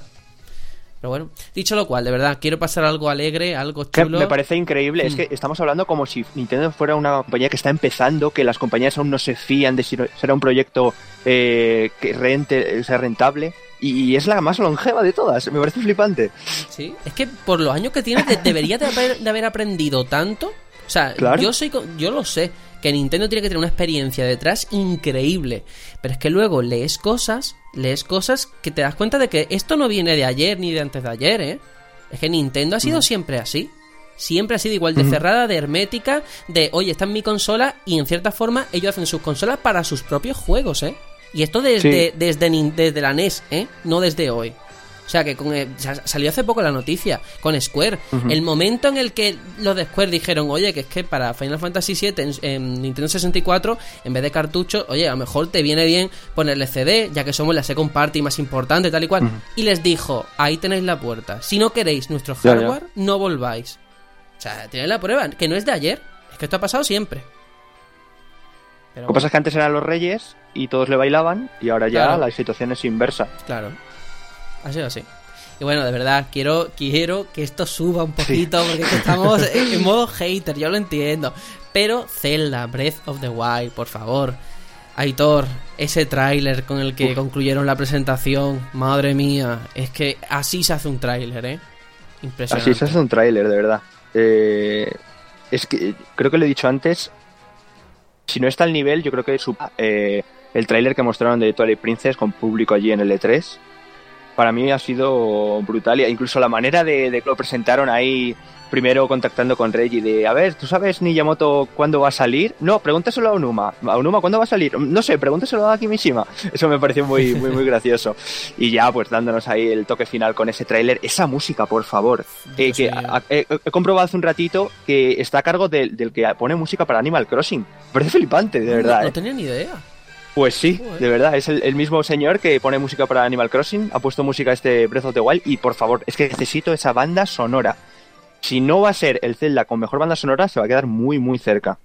Lo he visto impresionante y, quiero saber sobre todo tu opinión, ¿eh? las voces. Primera vez que vemos voces, que escuchamos, mejor dicho, voces en español. En español. ¿Qué, ha sido? ¿Qué, te ha ¿eh? parecido, eh? eh no me han parecido tan malas. Quiero decir, incluso me gustan más que las inglesas. Fíjate lo que te digo, ¿eh? En, general, en el cómputo de todas las voces. Eh, obviamente, para mí, cuando lo juegue, jugaré la primera vez, la primera vuelta a jugar en español. Pero las siguientes veces yo creo que lo voy a jugar en japonés. Es que me parece flipante. Eh, o sea, está muy, muy por encima de todas las demás voces. He escuchado hace un ratillo una comparativa en siete idiomas del ah, llanto de, Zelda, de cuando llora. Te lo iba a comentar a y la japonesa es que se ve a todas, a todas las demás. Bueno, ojo porque la que te pone que es rusa, que para mí es de las mejores también, creo que ahí se ha confundido que la rusa es la francesa y la francesa es la rusa. Esa también me ha gustado ah. mucho. Esa también mola mucho, pero porque yo creo que para mí, ¿eh? el fallo del doblaje, que en general mola mucho, porque es muy rollo cuento, muy así, mm. es muy Disney y tal, es la voz de Zelda. A mí no me gusta en español, no sé. Me pegaba una voz así un poquito más dulce, más aguda. claro, ¿sabes el tema? Que los momentos que han elegido también de Zelda en el tráiler son momentos en el que se tira llorando o casi lamentándose. Quiero verla hablando normal también, a ver qué tal. pero, pero, la verdad es que se me ha hecho, sobre todo, sobre todo, quiero resaltar que se me ha hecho rarísimo. Eso es la, sensación de, de raro. De que no es ni malo ni bueno, sino raro. Y sobre todo en español, que eso, vamos, yo ni me lo imaginaba. Yo pensaba que no lo iban a doblar, como mucho al inglés. Hmm pero encaja. O sea, en el sentido de que sigue siendo un Zelda. No, no parece. Además, que creo que no, no creo que abusen de las, de las voces. ¿eh? Van a ser en momentos muy puntuales, creo que también lo dijeron. Sí, sí, sí. O sea, por el gameplay que se ha visto nuevo y tal, parece que, sí. Mm. yo, yo solo quería decir que, que por lo visto, por lo que yo he visto hasta ahora y tal, muy mal se tiene que poner la cosa para no ser el mejor Zelda. Y eso son palabras mayores, ¿eh? Sí. Zelda esta saga es muy grande, muy, muy grande, juego de grandísima calidad. Y, este parece ser que va a ser el mejor. Y eso es hablar de un, un juegazo, un juego que va a cambiar un poco la, la mentalidad. Eh. Para mí es un juego que a, mí me, me, flipa. Yo, vamos, lo he comprado ya, con eso lo digo todo. es que con Skyward Sword, eh, yo cuando los meses previos de que saliera, yo decía, venga, eh, empujaba, ¿no? Casi como que le empujaba diciendo, venga, quiero que seas mejor que Ocarina, quiero, de verdad, que se quite ya esa, esa losa, ¿no? Que siempre pesa en todos los celdas y que le supere. Y al final fue una, no decepción, a ver, no es mal juego, pero no, no cumplió al final la expectativa, a lo mejor yo la puse muy muy alta. Y, claro, pero, este ¿te, lo veías venir o no? O sea, en el caso de Skyward Sword, ¿te verían venir lo, cómo iba a ser el juego? ¿Al final un poquito ahí ahí o no? ¿O pensaba que iba a ser un gran... Sí, sí, en, calidad, claro. Hmm. Yo pensaba que iba a ser el Zelda que le quitara el trono a Ocarina. Ah, y claro, obviamente esas expectativas son tan altas que no las cumplió. Pero con este, espero no repetir otra vez el error, pero es que este le vio tan sólido, tan, tan, tan grande, y se han arriesgado tanto en tantas cosas, que yo sí que le veo potencial. Eh, es el cambio de concepto el, que enamora. Eh, mm, todos los Zelda desde Ocarina han sido en parte una variación mayor o menor de Ocarina. Exacto. En cuanto a mecánicas y tal, después la historia iba variando. Y igual que anteriormente pasó lo mismo con, los Zelda, que eran un poco todos como el Link to the Past de Super Nintendo. Y este ha hecho lo mismo que el Ocarina, que es cambiar el concepto de juego, el sistema de juego. Y por eso yo creo que va a ser rompedor. Pero que. rompedor seguro. Sí, sí, es que es eso. Me extraña mucho la valentía que ha habido en este desarrollo que no se haya extrapolado lo que ha sido todo lo que tiene que ver con Switch, ¿no? Todo ese movimiento, porque en este Zelda hemos visto que hay influencias de juegos occidentales, ganas de, cambiar las fórmulas establecidas, de algo que todo el mundo ya daba por hecho, y, con otras cosas hemos visto que no, que se han mantenido igual. Es, es raro, ¿verdad? Porque, ¿sabes? este Zelda eh, dices, joder, es que se han fijado en, los puntos buenos de la competencia. y, luego quieres extrapolarlo a la consola y hay decisiones que sí, se han fijado de la competencia pero malas y otras veces que ni siquiera se han fijado la competencia, en las cosas buenas. Pues sí. Eh, quiero resaltar las impresiones de los compañeros que han estado en Londres que sí que al parecer una mejora sustancial ahora que han podido probar la versión de Switch, esta nueva demo y demás, en las texturas. Han mejorado mucho. Eh, la distancia de dibujado también me comentan que está muy bien. Y sobre todo en la paleta de colores. O sea, los tonos marrones, oscuros, parece que lo han incrementado mucho más. Y que sí, que la diferencia entre lo que ellos probaron en Wii U y en Switch se nota. ¿Es determinante como para decirme lo compro en Switch o en Wii U? No, pero se nota. O sea, al final el juego es el mismo pero que está ahí. Claro. Yo he estado viendo una comparativa entre el inicio de Wii y de, Wii U, perdón, y de Switch. Y eh, el tono de piel de Link en, Wii U mm, parece blanco nuclear y el de Switch parece carne de verdad. sí, sí, ahí le falta color, le falta color. Y sobre, todo eso, aparte de la fluidez evidente, que yo entiendo que espero que en Wii U ya la hayan mejorado también, eh, eso, los contornos, o sea, ya no se ven dientes de sierra tan bestias. Y lo más importante, que no quiero que se me olvide, es que eh, los tiempos de carga, el hecho de que esté por cartucho y demás, se nota considerablemente. Es cierto que no hay mucho tiempo de carga por al ser mundo abierto, pero los poquitos que hay, se nota, ¿eh? que son más cortos. Y entrada a santuarios y esas cosas, imagino. Así que Ojalá. Mm, lo que quiero saber es eh, todo el tema este de las armas que se rompían cuando les metías dos hostias, si eso seguirá igual o lo han corregido, en el sentido de que te duren un poquito más, por lo menos, yo que sé. Pues eso voy a, voy a preguntar porque eso no, no se me ha ocurrido. Entiendo que seguirá igual, supongo, si nadie lo ha recalcado. Pero bueno. yo, sé que lo que voy a decir un canto de sirena, pero, pero ojalá que si necesita el juego que hagan como con Xenoblade Chronicles, que fue sacar esos, no DLC, sino esas ayudas descargables para tener en la consola puesta para que el juego fuera más fluido y tal. Si lo tuvieran que hacer con este juego para Wii U, para que los tiempos de carga, de esto que hemos ido hablando y tal, se mejoraran. Yo vacío la memoria de la consola, tranquilo. Ojalá, no sé si lo harán porque después de ver cómo están tratando la versión de Wii U, lo dudo, pero esa ya está cerrada. Y dirá, mira, si sale bien, bien, y si no te jode y te pasa Eso ya está en fase Gold, pero vamos. tiene, toda la pinta, sí. Bueno, hay que seguir porque hay muchos títulos, llevamos ya casi una hora y media lo tonto. Em, estos son los juegos de lanzamiento, ¿vale? El 3 de marzo ya vamos a poder jugar a Zelda, un 2 Switch, eh, Bomber, Under, Just Dance. ¿Qué va a pasar en marzo? En marzo van a salir tres títulos que son indies o poco relevantes, sin desprestigiarlo ni mucho menos. Se llama Sniper Clippers, Fast RMX y Has Been Heroes. Habrá que esperar hasta el 28 de abril, es decir, del 3 de marzo al 28 de abril, para tener un nuevo mm. lanzamiento importante que va a ser Mario Kart 8 Deluxe. Em, va a tener novedades, va a coger todo lo que tenías. Es un port mejorado de Wii U en el mm. sentido que van a meter más contenido, los DLCs que ya salieron, eh, nuevos personajes, el Link Link de, eh, de Splatoon. O sea, el tema de llevar dos objetos. Ahí está. Mm, el modo batalla que lo han mejorado, gracias a Dios, por fin. Gracias. Menos mal, nos han escuchado en algo. Y bueno, esta versión deluxe está bien, pero claro, el que ha jugado en Wii U, que somos poquitos, porque la consola la hemos tenido poquitos, Mm. no me invitan a, dar el salto, lógicamente. Claro. Es que lo tenemos. Mm, le, pasa, creo, lo mismo con Splatoon 2, que aunque haya un 2, para mí sigue siendo un Splatoon. Eh, creo que son títulos que los tenemos tan recientes que no me invitan a, considerarlos como, como nuevas eh, apuestas para la consola. Y con online de para mí pago. son ports. Encima. Exactamente. Encima son dos que justamente son prácticamente online. No, pero hay que entender que son IPs muy buenas, muy, muy Mm. buenas, que Sí, no han sí. tenido todo el éxito que, que podrían tener por el sistema en el que salieron, que por desgracia no vendió. Entonces, Mm. eh, yo comprendo que hagan eso. Lo que no comprendo, y aquí otra queja, y aquí es que estoy muy vinagre, yo lo sé, pero es que lo tengo que decir, lo pensaba el otro día. ¿Por qué al usuario de Wii U, que no se va a comprar este juego en, en Switch, porque lo tiene ya en Wii U, no le sacan su DLC con esos circuitos, esos Hombre, competidores? Esto ya lo han hecho, Juanjo. Esto ya, Ya. lo han hecho. The Warriors Legends para 3DS tiene todo el contenido de Wii U y más. Y ese más nunca llegó a Wii U ni ¿no? llega. Y que Wii U ya no se fabrica, o sea, esto ya olvídate de Wii U. Ya Ah, hemos pasado página. Me parece fatal. Habrán pasado página ellos, yo no.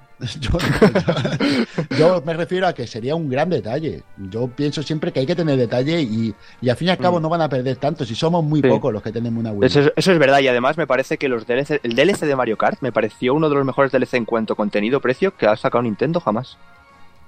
Sí, ahí eh, además lo comentamos en su día, ¿no? Mm. Que, que así se hace, sí se hace un DLC. O sea, Exacto. con todo ese contenido, ese precio, tal y cual. En fin, aquí está este Mario Kart 8 Deluxe con nombre de, de hamburguesa. y el 28 de abril. O de programa, Claro. de, de cotilleo. También, también. Pero tú fíjate, del 3 de marzo al 28 de abril, y lo que tienes es el Mario Kart 8 ese, en, ese, en ese mes, ¿no? Luego en primavera, que es decir que todavía no tiene una fecha concreta anunciada, solo la ventana de lanzamiento, tenemos ARMS, esta nueva IP de boxeo con mecánicas FPS que nadie se esperaba, esa estética animada No. también, va a usar los Joy-Con, recuerda a Punch Out también, y que pinta divertida. O sea, vamos, eh, Tony no está aquí, pero yo sé que él nos dijo que, que eso, que a él le había encantado, le había fascinado, y lo entiendo, porque ha sido una sorpresa. La verdad es que el concepto está muy chulo. El problema es eh, cuántas horas le vas a echar antes de que te canse. Claro. Pero no que te canse porque te aburras, sino porque te canses físicamente. Sí. Ese es el, Sí, ese sí, es el sí, problema. es verdad, ¿eh? Es que es así. Yo, yo he jugado al Wii Sport y al final estabas cansado, los brazos te dolían de jugar al tenis. Tú, coño, qué mal estoy físicamente que ya llevo aquí una hora y ya no puedo más. Es así. Además, este juego creo que no ha estado para probar en Londres. A lo mejor me equivoco, ¿eh? pero creo que no. Y eh, lo único que han dicho en Nintendo es que el movimiento, evidentemente, va a ser muy importante. Que el sensor de movimiento de lo que es los Joy-Con está mucho más trabajado, evidentemente también, respecto a lo que era el. Wiimote. Que va a reconocer incluso los giros que hagamos de muñeca y tal. Y que en función de los ataques que hagamos, eh, pues vas a poder ejecutar combos, técnicas cada vez más avanzadas y que va a tener un modo de juego que va a ser contra la máquina y otro contra otro jugador. O sea que vamos a dar puñetazos a nuestro compañero que está al lado. Qué bueno. Imagino que eh, tendrá también soporte online para jugar contra, sí, contra sí, otra sí, gente. sí, sí, está confirmado. Pues, eh, esa es otra duda que tengo yo que quería comentar. El online con unos eh, Joy-Con tan precisos, eso mm, y, y por wifi, eso va a ser muy difícil que vaya fino. ¿eh? Yo tengo mis dudas Hombre, en que si, eso vaya si bien. estás pagando un online, yo espero que vaya fino, no sé. Es Bueno, como, pues, bueno, es como mm, Street Fighter, ¿no? O sea, Pero tú ten en cuenta no sé. eso, ¿eh? El tiempo Si- de si te- respuesta, ¿no? Claro. Si te falla el tiempo de respuesta con un mando normal, con botones y tal, con un Mm. Joy-Con que tiene que dar unos giros muy precisos para hacer tus movimientos y tal, al final tendrán que hacer algún tipo de compensación, como hacían con el con el Splatoon en cuanto a apuntar, que hacen una pequeña compensación por, para estos Eso problemas de la y tal. estudiado. Hmm. Claro, pero eso va a ser difícil que vaya bien. ¿eh? Bueno, Yo tengo y, ahí mis dudas. y hay que decir que, bueno, se rumorea, no se sabe con certeza que este es el Project Giant Robot, del que tanto se hablaba. ¡Ah! Claro, se supone que es Ajá. este, ¿eh? Todo el, todo el mundo es lo que dice. Así que mira, parece que han conseguido redirigirlo, darle forma. Y a mí, de verdad, esta, esta es la Nintendo que me gustaría ver. Que hiciera IPs nuevas, que te pueden gustar más, te puede gustar menos, pero que intenten aportar algo diferente. Y Mira, con Splatoon le salió bien. Sí, Ojalá, sí, mira, sí. yo le deseo lo mejor con esta, con esta nueva IP. Pues sí, hombre, pero claro, la diferencia es que Splatoon eh, tuvimos que esperar 10 años desde la anterior IP nueva, ¿no? O sea, aquí parece que han aprendido y han dicho, oye, vamos a darte una nueva dentro de dos años, ¿no? que sigan así. Y nada, en primavera hay más cositas eh, de poco interés. Disgaea 5, Puyo Puyo Tetris, que tiene un nombre horrible, y Rhyme, Rhyme, nuestro eh, querido indie de, de tequila que por fin va a salir. tequila. Sí, sí, sí. que bueno, pinta muy bien, pero eh, no deja de ser tampoco un indie, o sea que la gente no, no se lleve engaño. Y esto es en primavera. ¿Qué pasa? Llegamos a verano. Os recuerdo, 3 de marzo la consola, ¿eh? Hasta ahora tenemos así gordo, después del lanzamiento, Mario Kart 8 y ARMS. Llegamos a verano y sale Splatoon 2. Splatoon 2 que cuando se enseñó en la presentación yo creía que era el Splatoon de toda la vida. Si no llegan a poner el 2 al final, ¿cómo te enteras?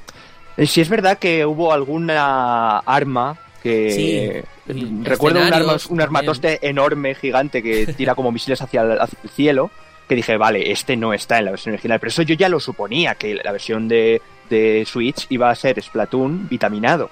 Pero tanto como para arriesgarse de llamarle Splatoon 2, o sea, es que ponerle un 2 ya implica. Podían haber hecho como con Mario Kart 8, ¿no? Llamarlo Splatoon Deluxe. Una claro, cosa así. A mí que lo hayan llamado eh, Splatoon 2 me indica, o me, ellos me hacen a mí llegar que han mejorado la campaña, o sea, es una campaña distinta, nueva y mejor. Eh, obviamente nuevos mapas, nuevos personajes nuevas armas. Eh, veremos en qué queda. Y nuevo modo de juego. Exacto. No, yo, yo sí he visto diferencias. Yo le he pegado al Splatoon, la verdad es que le, sí le he pegado en, en Wii U. Y al verlo sí que notaba diferencias porque, porque sí las veía y son las diferencias que creo yo que son las que ha dicho Aitor. Diferencias de armas, de mapeado, de algunas mecánicas y, y lo que me falta por ver es el, el modo ¿Cómo llamarlo dos?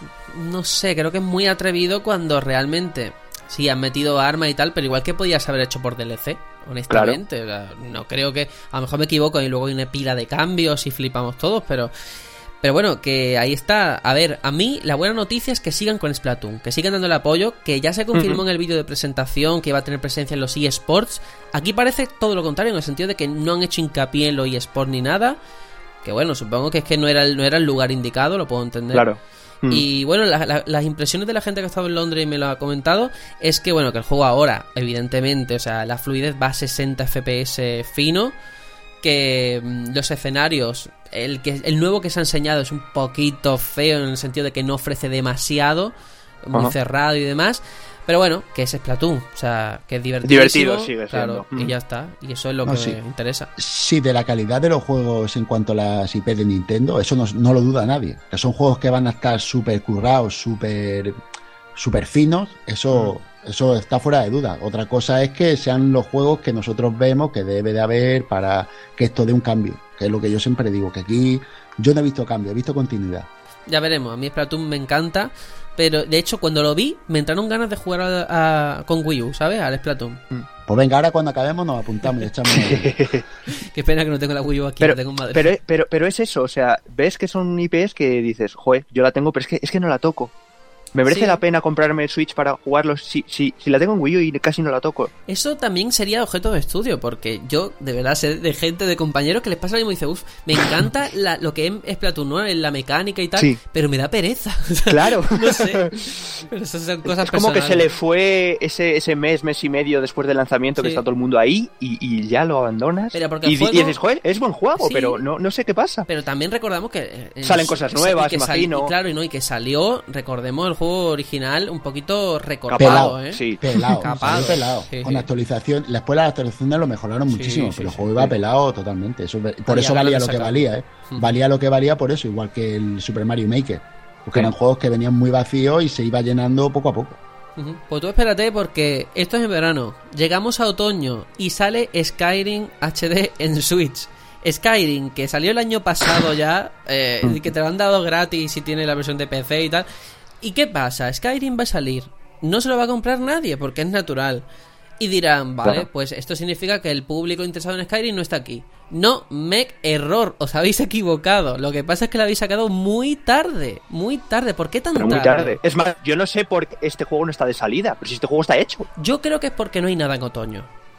Entonces, no, no, pero escuchad, una cosa, el juego no está hecho, ¿eh? No es ni el Skyrim original, ni una versión, ni ah, la versión deluxe esta última, no. Eh, yo he ah. escuchado, bueno, he leído por ahí, que es una versión custom para la Nintendo Switch. Así que el juego rollo como el FIFA, que ¿eh? adaptar. Rollo como el FIFA. Bueno. Sí, sí, sí. Eso no sé si es bueno o malo. ¿eh? Yo creo, que, es malo, no para nosotros, pero en el sentido de que les favorecía sacarnos el port de salida. Porque las mejoras que vaya a tener, mm, tanto como para volver a comprártelo, esperar hasta otoño, no, yo creo que no. No. Yo creo que lo, lo guay hubiera sido, eh, a lo mejor es mucho pedir, eh, oye, pero a lo, a lo mejor hubiera sido Skyrim de salida y es, en otoño, Doom, Dishonored 2, algo actual, algo de este último año. Ujú. ¿Qué es eso? Aquí faltan multiplataformas. Lo comentamos en- Sí, pero por el WhatsApp. Es que eso no depende de Nintendo, ¿eh? Es Sí, que eso también sí, hay que decirlo. No, no, depende Es de que, Nintendo. que que- Pague, que ponga la pasta, que no, no te la gastes en un juego de vaquero de, de ordeñar vaca y tío, dame a cambio otra cosa, es verdad. Es que, ¿de qué me sirve que me pongas un letrero diciendo que hay 50.000 compañías interesadas si luego me vas a sacar un Skyrim en otoño? O sea, es que no. Que le compren el Scalebound a Microsoft, a ver si se lo ponen. Pues mira, no sería la primera vez. Pero es eso, aquí faltan multiplataformas. Al final, si es que, Juanjo, aquí lo hemos dicho todos. O sea, las cosas ya hasta nos repetimos porque es normal. O sea, lo tenemos tan asimilado. ¿Por qué Nintendo tiene que ser segun- segunda siempre? ¿Por qué tiene que ser una consola complementaria? ¿Por qué no tiene la ambición de ser principal? Claro. Ahí está el tema. Yo creo que, yo creo que ellos eh, lo que quieren es que su consola sea la del comedor. Y después que el jugador de toda la vida, el, el que juega videojuegos en plan, pues yo qué sé, que tiene una Play 4, una Xbox One, la que sea de sobremesa ya para jugar a juegos multiplataforma y tal, que esa la tenga como su consola para jugar eh, a cosas, pero la del comedor, la de todo el mundo, sea la suya. Pero si- Pues eh, eso, si Juanjo, puedes tener es quererse todo. muy poco. Claro, es Sí, sí, sí, yo por, su- supuesto, eh, yo no estoy joder, nada a la favor, yo gran no estoy N. nada a favor de eso. Es que, vamos a ver, consola de salón, mi Play 4 la tengo todavía encendida y reconozco que la mayor parte del tiempo ni siquiera juego, veo Netflix. O sea, la tengo ahí en el salón, o sea, que lo puedes hacer lo que quieras con tu consola. Está Skylander petándolo en todas las plataformas. Que puedes sacar lo, lo mismo que estás sacando ahora, pero darle un poquito más de consistencia, que eres Nintendo, Claro. joder.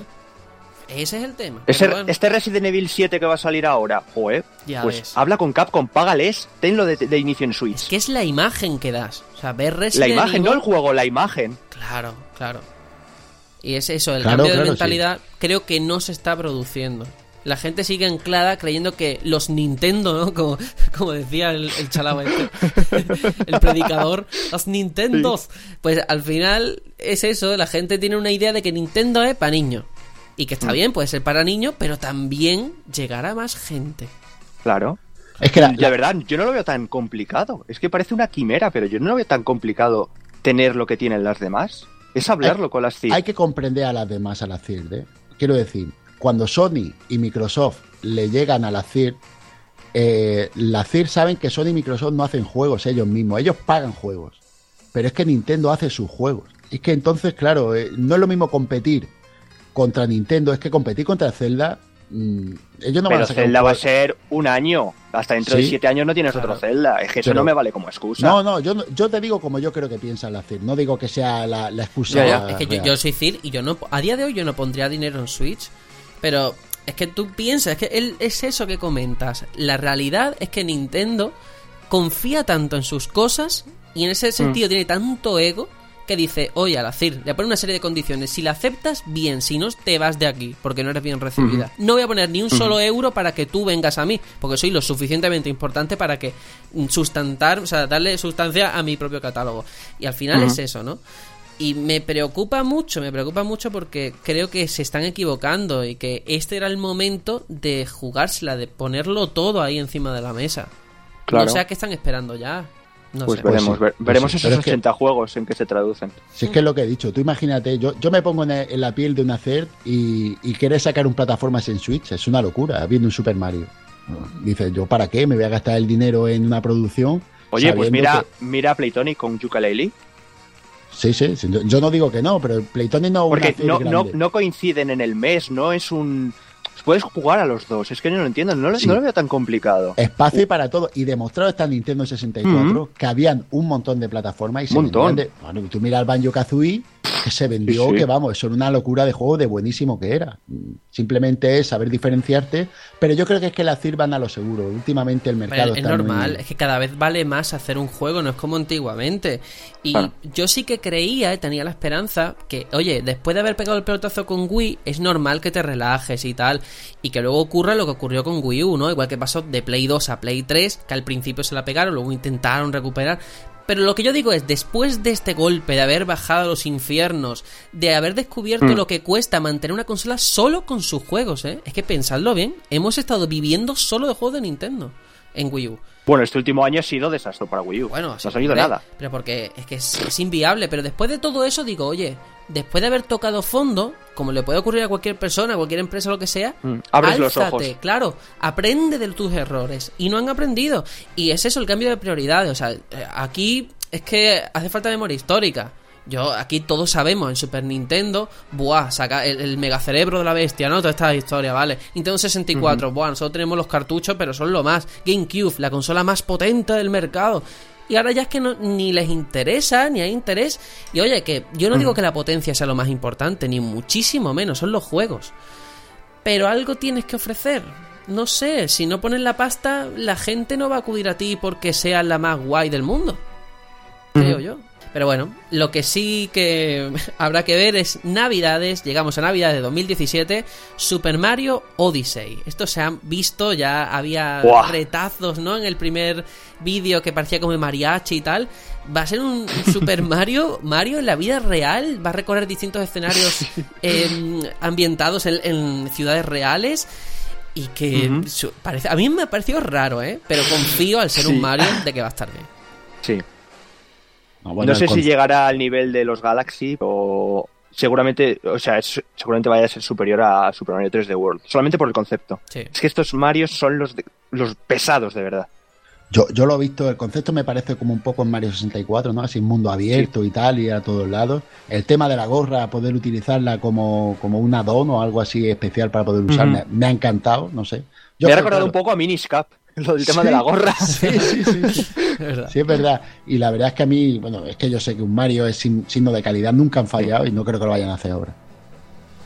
Sí, yo creo que no hay duda de que Mario va a ser un juegazo porque, joder, es que es Mario, ¿vale? Pero, mm, ¿soy el único que piensa que no va a salir en Navidades, que se va a retrasar? Mm. Es que tiene toda la pinta porque es lo que solemos ver. Es que no lo sé. Yo a lo mejor no, ¿eh? Porque estoy pensando el último gran Mario que salió, que fue el Super Mario 3D World. Recuerdo que, que lo anunciaron en un E3, en un verano, y salió ese mismo otoño. O sea, no hubo ahí ningún Pero no hay, no hay ni fecha, ¿eh? Han dicho Navidades. Y Navidades. Desde luego estaría bien sacarlo en Navidades porque la campaña navideña, ¡buah! Y si lo sacas un poquito antes en el Black Friday, imagínate. Black Friday. Yo, yo creo que ellos se van a dar patada en el culo, como aquel que dice, para que el juego salga en Navidad, porque es cuando tiene que salir para vender. Tiene toda la pinta. Mm. Pero que nadie se extrañe si se retrasa, ¿eh? la posibilidad está, está. Porque, hombre, es lo que hemos visto, desgraciadamente, que cada vez es más frecuente y que Nintendo le ha pasado también con muchísimos juegos, ¿eh?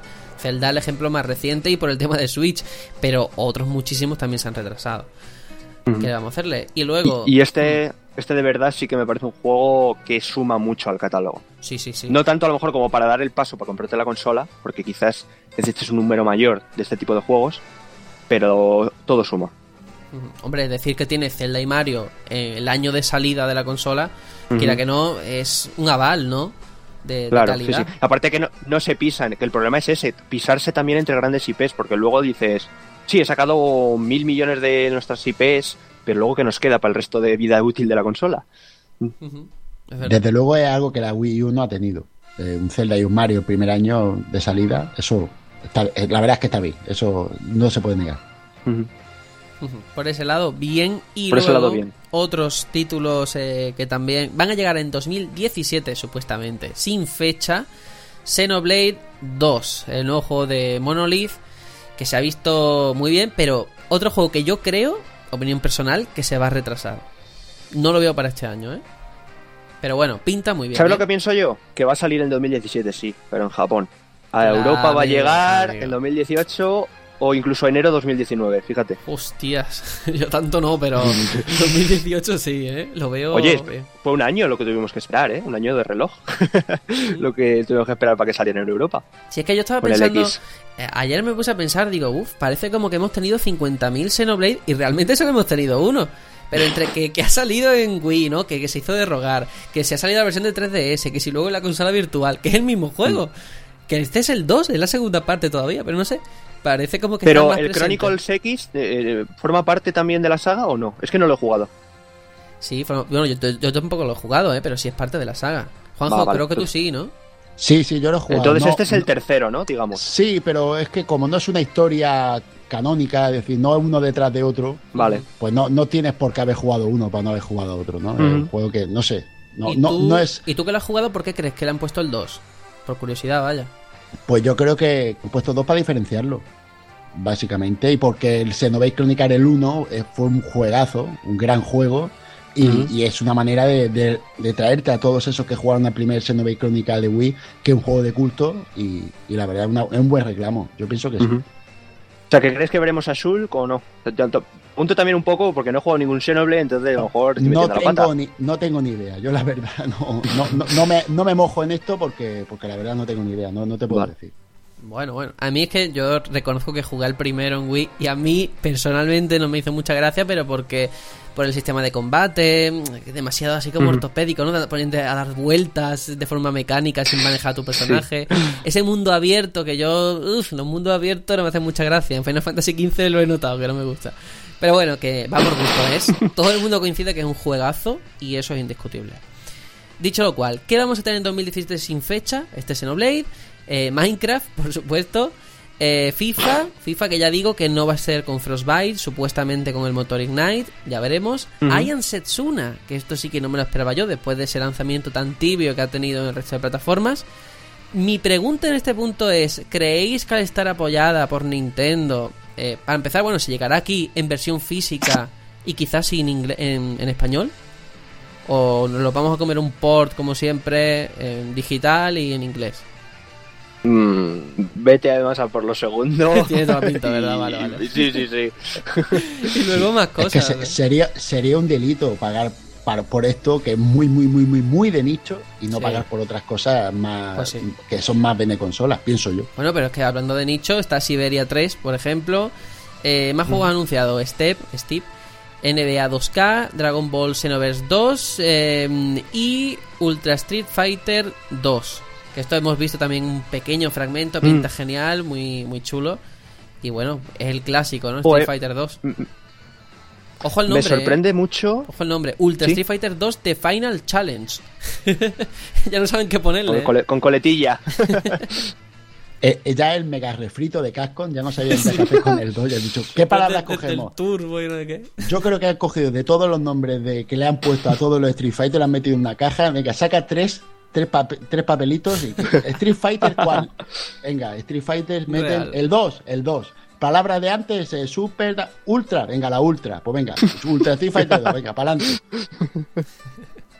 me sorprende mucho no sé si a vosotros que Ubisoft haya escogido Steep para, para Switch.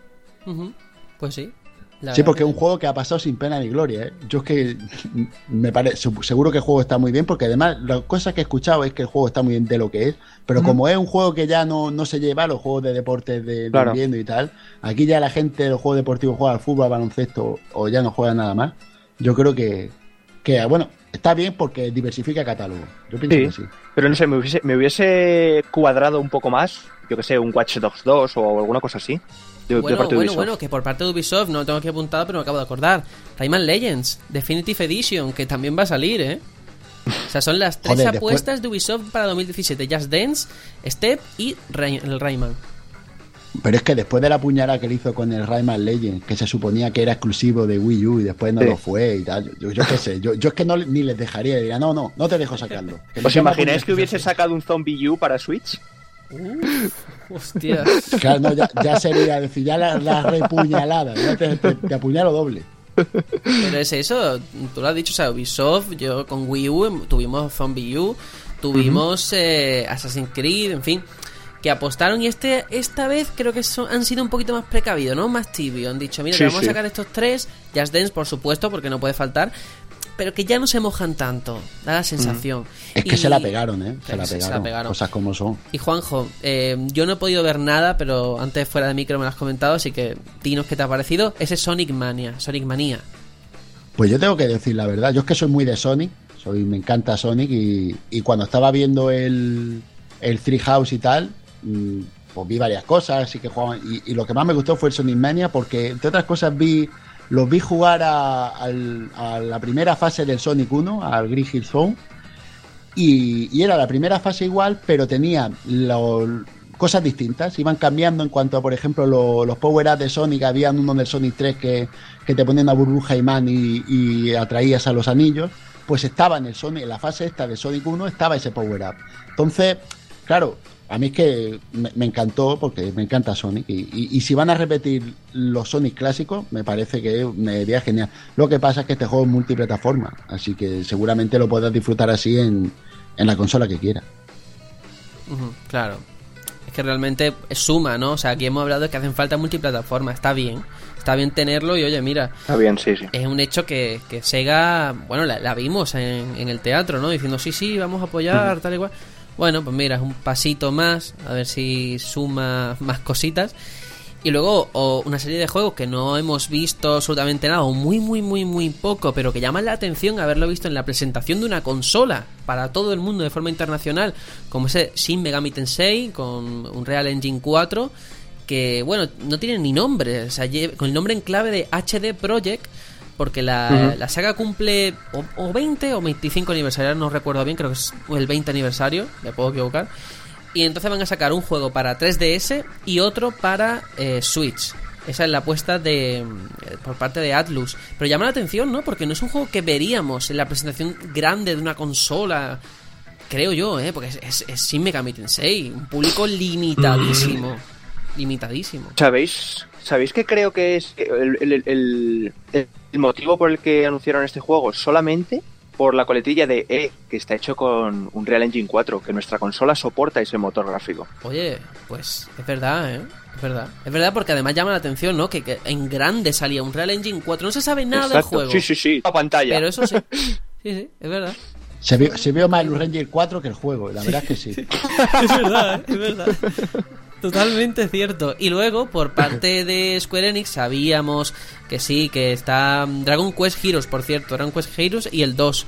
Em, Dragon Quest 10 eh, también, el 11, pero lo que vimos allí nuevo, la, novedad, la gracia, es Project Octopath Traveler, el nuevo juego del equipo de Bravely Default, que tiene una pinta que a una estética de entornos 3D, pero con personajes por sprite muy chulo, la verdad, pero mm. no sé yo, en plan, como gran titulazo que anunciar, me pasa lo mismo. Se me queda un poquito ahí, mm, poquita cosa, ¿no? Que estará genial, pero no parece un título gordo, un proyecto de, gran presupuesto. Claro, necesitaba un final. Parece, tenía una estética como indie, ¿no?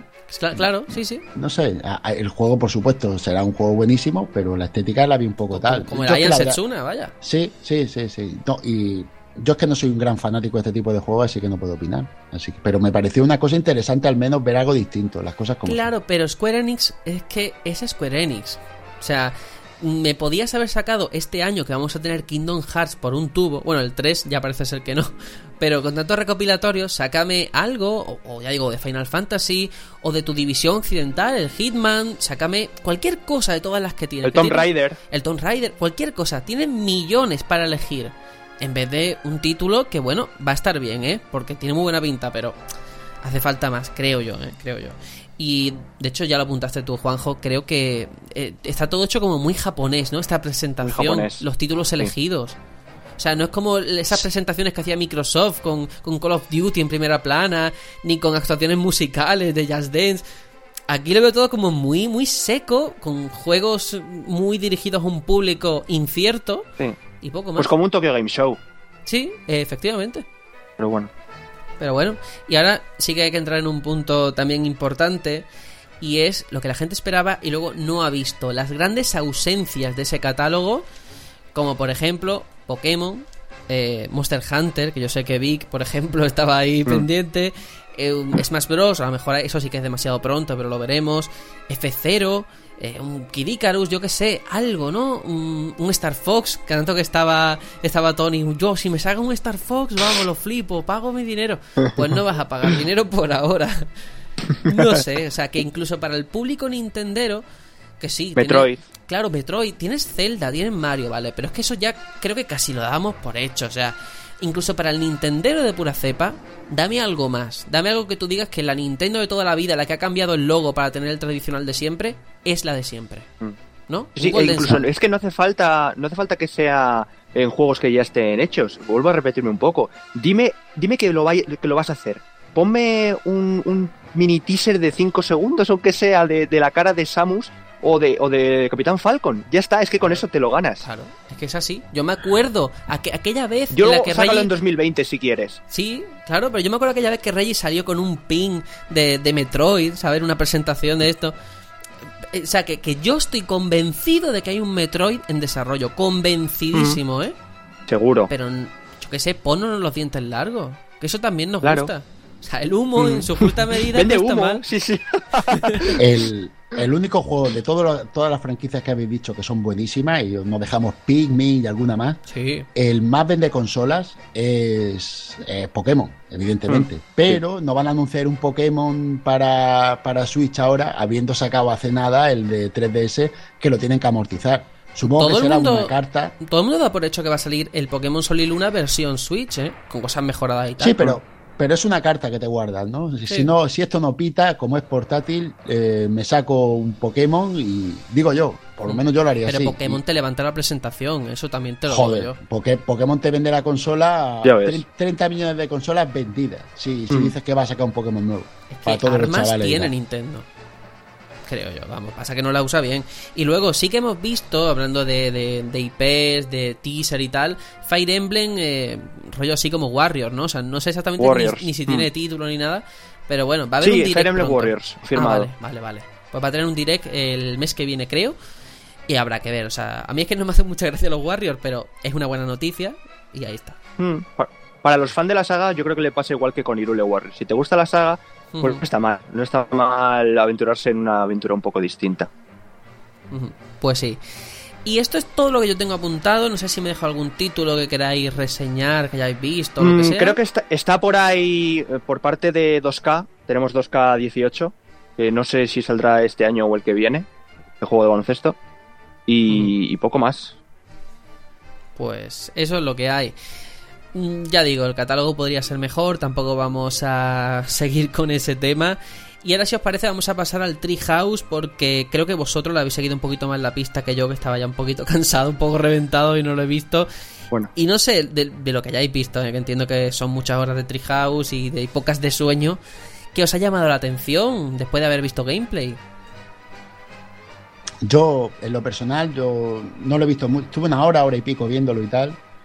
Y, y estuve viendo, a ver, el ARMS. Estuve viendo un ratito de gameplay y la verdad me pareció divertido. No sé cuánta profundidad de juego puede llegar a tener, pero lo que es el gameplay así en el momento, seguro que lo coges y, y- y lo disfrutas porque el juego se veía bastante divertido y muy, muy rejugable y tal, en cuanto a que, que las partidas, claro, ser- yo me lo imagino online y tal, y tiene que ser muy divertido, eh, seguro, seguro. Y después Sonic Mania me encantó. Y vi una presentación de hardware donde te, sacaban todo el, material que, se pondría a la venta con la consola.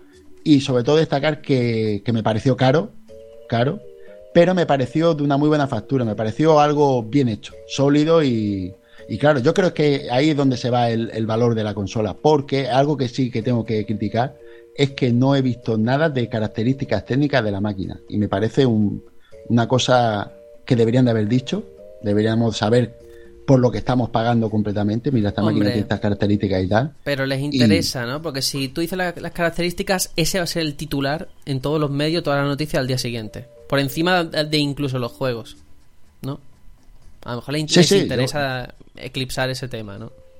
Yo creo que sí, pero la, Mm. la verdad tengo que admitir que lo que era la calidad del- del producto se veía muy buena, se veía sólido, se veía con buen acabado, como tú has dicho antes y han confirmado los compañeros que estuvieron allí en Londres. Y, y eso es lo que he visto, sobre todo Sonic Manía que me encantó, el ARMS, después picoteando partidas que se veía el cámara que iba para allá, iba para acá, iba viendo esto, lo otro, pero no te podías parar a ver a poder jugar algo de manera seria. Yo es que lo que he visto es eso, han han sido fragmentos. Por ejemplo, el Zelda, cuando yo lo pillé, joder, ¿cu- ¿cuánto tiempo estuvieron en el Treehouse eh, oficial, supongo? yo lo he visto No sé. entero, Sí, no sí. lo vi en directo, lo he visto en diferido, y estuvieron como unos 25-30 minutos. Claro, es que también venimos de haber visto seis horas de Zelda en Mm. el Treehouse anterior, ¿no? Que a lo mejor son demasiadas. Pero bueno, no sé, a ver. Bien, yo creo que el debate está más o- está servido, por supuesto. Me gustaría, de verdad, que los oyentes, eh, de todo lo que hemos dicho, pues oye, a lo mejor piensan de otra manera, seguro que piensan de otra manera, nos lo comuniquen, o si piensan lo mismo, igual, hacer un poquito de refuerzo positivo y, ver qué, qué, nos va a ofrecer Nintendo esta generación, esta generación tan diferente o tan igual respecto a lo que ya venía, ¿no? Mm, la pregunta clave, ¿os la pilla? Yo entiendo, ya, creo que ya sé la respuesta. ¿La vais a pillar de salida o lo habéis incluso pensado? Aunque luego digáis que no.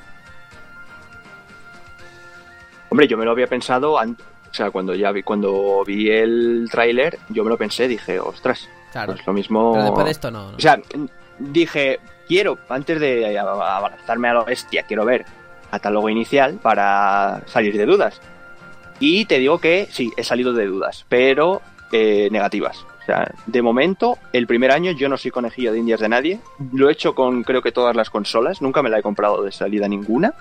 Y veremos en este E3 si el catálogo ese mejora, si esos 80 juegos sale alguno a la luz. Pero me da a mí que en 2017, si cae una consola de Nintendo, va a ser la NES Classic Mini. Esta Switch, como muy muy pronto, yo no la veo hasta el año que viene. vale. Juanjo, ¿tú qué? Mm, yo no. Yo lo, digo directo. Yo era eh, súper ilusionado. Quien quiera ver cómo me sentía yo antes de esta presentación, que se vea ya la página del Batallón Pluto y lea la, la última entrada que hay. Hecha. motivadísimo.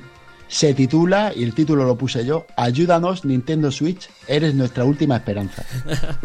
¿Vale? Quiero decir que, que, la ilusión era máxima, yo estaba muy hypeado, vosotros lo sabéis, di una mm. paliza tremenda en el, en el grupo de WhatsApp, mm, muy con, con muchas ganas y la verdad que he salido bastante tocado, porque me considero Mm, muy, no fan, sino que me gusta mucho Nintendo. He tenido todas las consolas de Nintendo.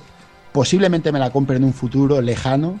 No sé si nueva, de segunda mano o tal, ya, veré cómo lo hago, porque los exclusivos que tenga de Nintendo serán sobresalientes, pero de, salida, por supuesto que no. Y, la verdad es que ojalá, ojalá y me, den en toda la cara un jetazo que me la partan y, y esté deseando comprármela, pero de momento no. Bueno, yo por mi parte igual que vosotros. Tengo que admitir que después, con el tema de las reservas, rápido que se acaba, ¿no? Todo el mundo, oh, sí que ahí hubo un momento... es histeria colectiva, ¿eh? Sí, ahí hay que picar. Me dejé llevar, pero luego dije, no, no, Sergio, por favor. O sea, es que ya digo, aquí, eh, eh, no sé si todo, pero bueno, hemos sido muchos de este podcast que tenemos Wii U de salida. ¿Vale? Y eso no se olvida. Bueno, Wii U o 3DS, ese plan embajadores que yo pagué, no sé si 250, era una barbaridad y luego bajaron al precio a los 6 meses a la consola. Entonces, yo recomiendo incluso a la gente que esté interesada en Switch, que lo entiendo perfectamente, porque eh, a nivel de consola creo que tiene calidad suficiente, que se espere, por favor. Que se espere unos meses, un año, lo que haga falta, hasta que tú digas, oye, tiene un que catálogo. que no se va a agotar. Claro. o sea, que va a haber stock, por, favor. Por supuesto, por supuesto. Eso no va a faltar. Y bueno, a mí me hace gracia porque todo el mundo en, en Twitter, la gente es muy optimista, muy en plan, yo que sé, perro flauta, como lo queráis llamar, diciendo, no, no, no, el online de pago, nosotros los jugadores nos tenemos que alzar todos juntos, que nadie compre, nadie pague por el online de pago. Y así ellos lo van a echar abajo. ¡Huelga! Es que, eso es utópico, o sea, no, no va a ocurrir, no va a ocurrir. Pero bueno, es bonita la intención. Eh, hicimos dos encuestas en, en Twitter para tantear un poco a modo de sondeo qué piensa la gente. Y en cuanto a Zelda, eh, la pregunta que lanzamos fue si la gente se va a comprar Breath of the Wild en Switch o en Wii U. Bueno, ha ganado con un 38% ninguna, que prefieren esperar. Ojo, ¿eh? Ojo. Hostia, ninguna ya, eso me parece preocupante, ¿eh? Bueno, a lo mejor prefieren ver si, yo qué sé, si el juego sale bien, lo que sea, no tengo ni idea. Luego, con un 22 para Switch en la edición básica, la normal. Luego, por último, un 20 en empate la Switch especial y en Wii U. Es decir, que la menos votada. la Switch especial está súper agotada ya. ya ¿eh? Claro. Y al final, la opción menos votada, aunque sea por empate, es Wii U. En ese, sentido, entiendo que mm. Nintendo ya dice: Mira, vamos a pasar página, no damos nada a cambio, porque a lo mejor es cierto que nadie, no hay mucha gente que la compre en Wii U. Ahí está. Y luego, eh, la otra encuesta, rápidamente, que si no nos vamos de tiempo. La gran pregunta: ¿os ha gustado la presentación de Switch? Y ojo, eh, ojo, ha ganado con un 37%, que no es mucho porcentaje, pero ha ganado, que sí, les ha encantado y que es un sold, o sea, que se lo han vendido. Con un 26 aún no me he decidido, un 21 que esperaban más y con un 16, la más baja, que no, que Nintendo sigue como siempre. ¿Qué saco yo de esto en claro? ¿Qué lectura puedo hacer? que hay opiniones de todos los gustos, que no hay una idea clara. O sea, cuando tú ves un 37%, un 26% tal, ha ganado que sí, que les ha encantado a un 37%, pero no es, creo yo, tanto, ¿no? No llega ni al 50%. Entonces creo que Nintendo a lo mejor tenía que haber hecho un poquito más, ¿no? Que más de ese 37 hubiera aspirado, yo que sé, a un 47, un 67, lo que sea. Pero bueno, a la gente parece que está contenta, ¿eh? Todo hay que decirlo. No todo el mundo somos es como nosotros. Hay gente a la que le Bueno, es que hay, hay, que ver los puntos de vista. A ver, de ese 37%, ¿cuántos tienen una Wii U? Y han sufrido estos años de, calvario, porque muchos han sido de calvario eh, con, la consola, y ahora volver a arriesgarte a pasar por ese desierto, es que hay que entendernos a nosotros. Mm. Es, nosotros hemos sufrido lo que otros no. Y tú puedes ir ilusionado y tal, pero claro, nosotros, nosotros estamos resabiados, estamos, estamos dolidos con el asunto. Claro, y que ya digo, ¿eh? que el, el golpe todavía que sangra la herida es eh, Wii U, pero es que con 3DS igual, ¿eh? O sea, ese plan embajador que nos dieron 20 ROM de, o 10 de NES, eso fue también una, una cagada, que yo ya no, no pico, no pico, lo digo desde hace tiempo. De todas maneras, es cierto, Juanjo, que hay opiniones. O sea, tú puedes estar a favor de que te ha encantado la presentación y tener argumentos o no tener argumentos. Yo sé de primera mano que en Revo Gamers eh, les ha gustado y tienen motivo. Oye, pues mira, han enseñado un nuevo Mario que me ha flipado tal. Pero también sé de gente que he visto por Twitter y demás que se autoengañan, que dicen, oye, no hay catálogo, pero es que el Zelda va a ser muy largo. En plan, yo con Zelda sobrevivo todo el año. Hijo, pues pides poco, no sé. Pero me parece increíble. eso, ese argumento, vamos, es que yo que, lo he escuchado, ¿eh? Que lo he pues Es que me parece increíble, porque entonces, ¿qué, ¿qué, dirá el que tiene el de Witcher 3 en la Play 4? ¿Sabes? ¿Qué me estás contando, tío? O uno que me ha atacado me dice por Twitter eh, que, que, no va a tener un, catálogo de lanzamiento malo. Que es que los bombazos los van a decir en el Treehouse, ¿eh? O sea, tú espérate. Y yo así, pues, pues, venga, cuéntame, cuéntame. Pero sentado, ¿eh? Pero sentado. Espero aquí. en fin, señores. Una cosa que, quiero, que quiero comentar y se me ha pasado eh, cuando ha estado comentando Juanjo lo del hardware. No me ha quedado muy claro, pero Creo que sí. Eh, el mando, eh, sabéis que tiene en el Joy-Con derecho, tiene el botón de home. Y creo haber oído que en el izquierdo tiene un botón de share, de compartir.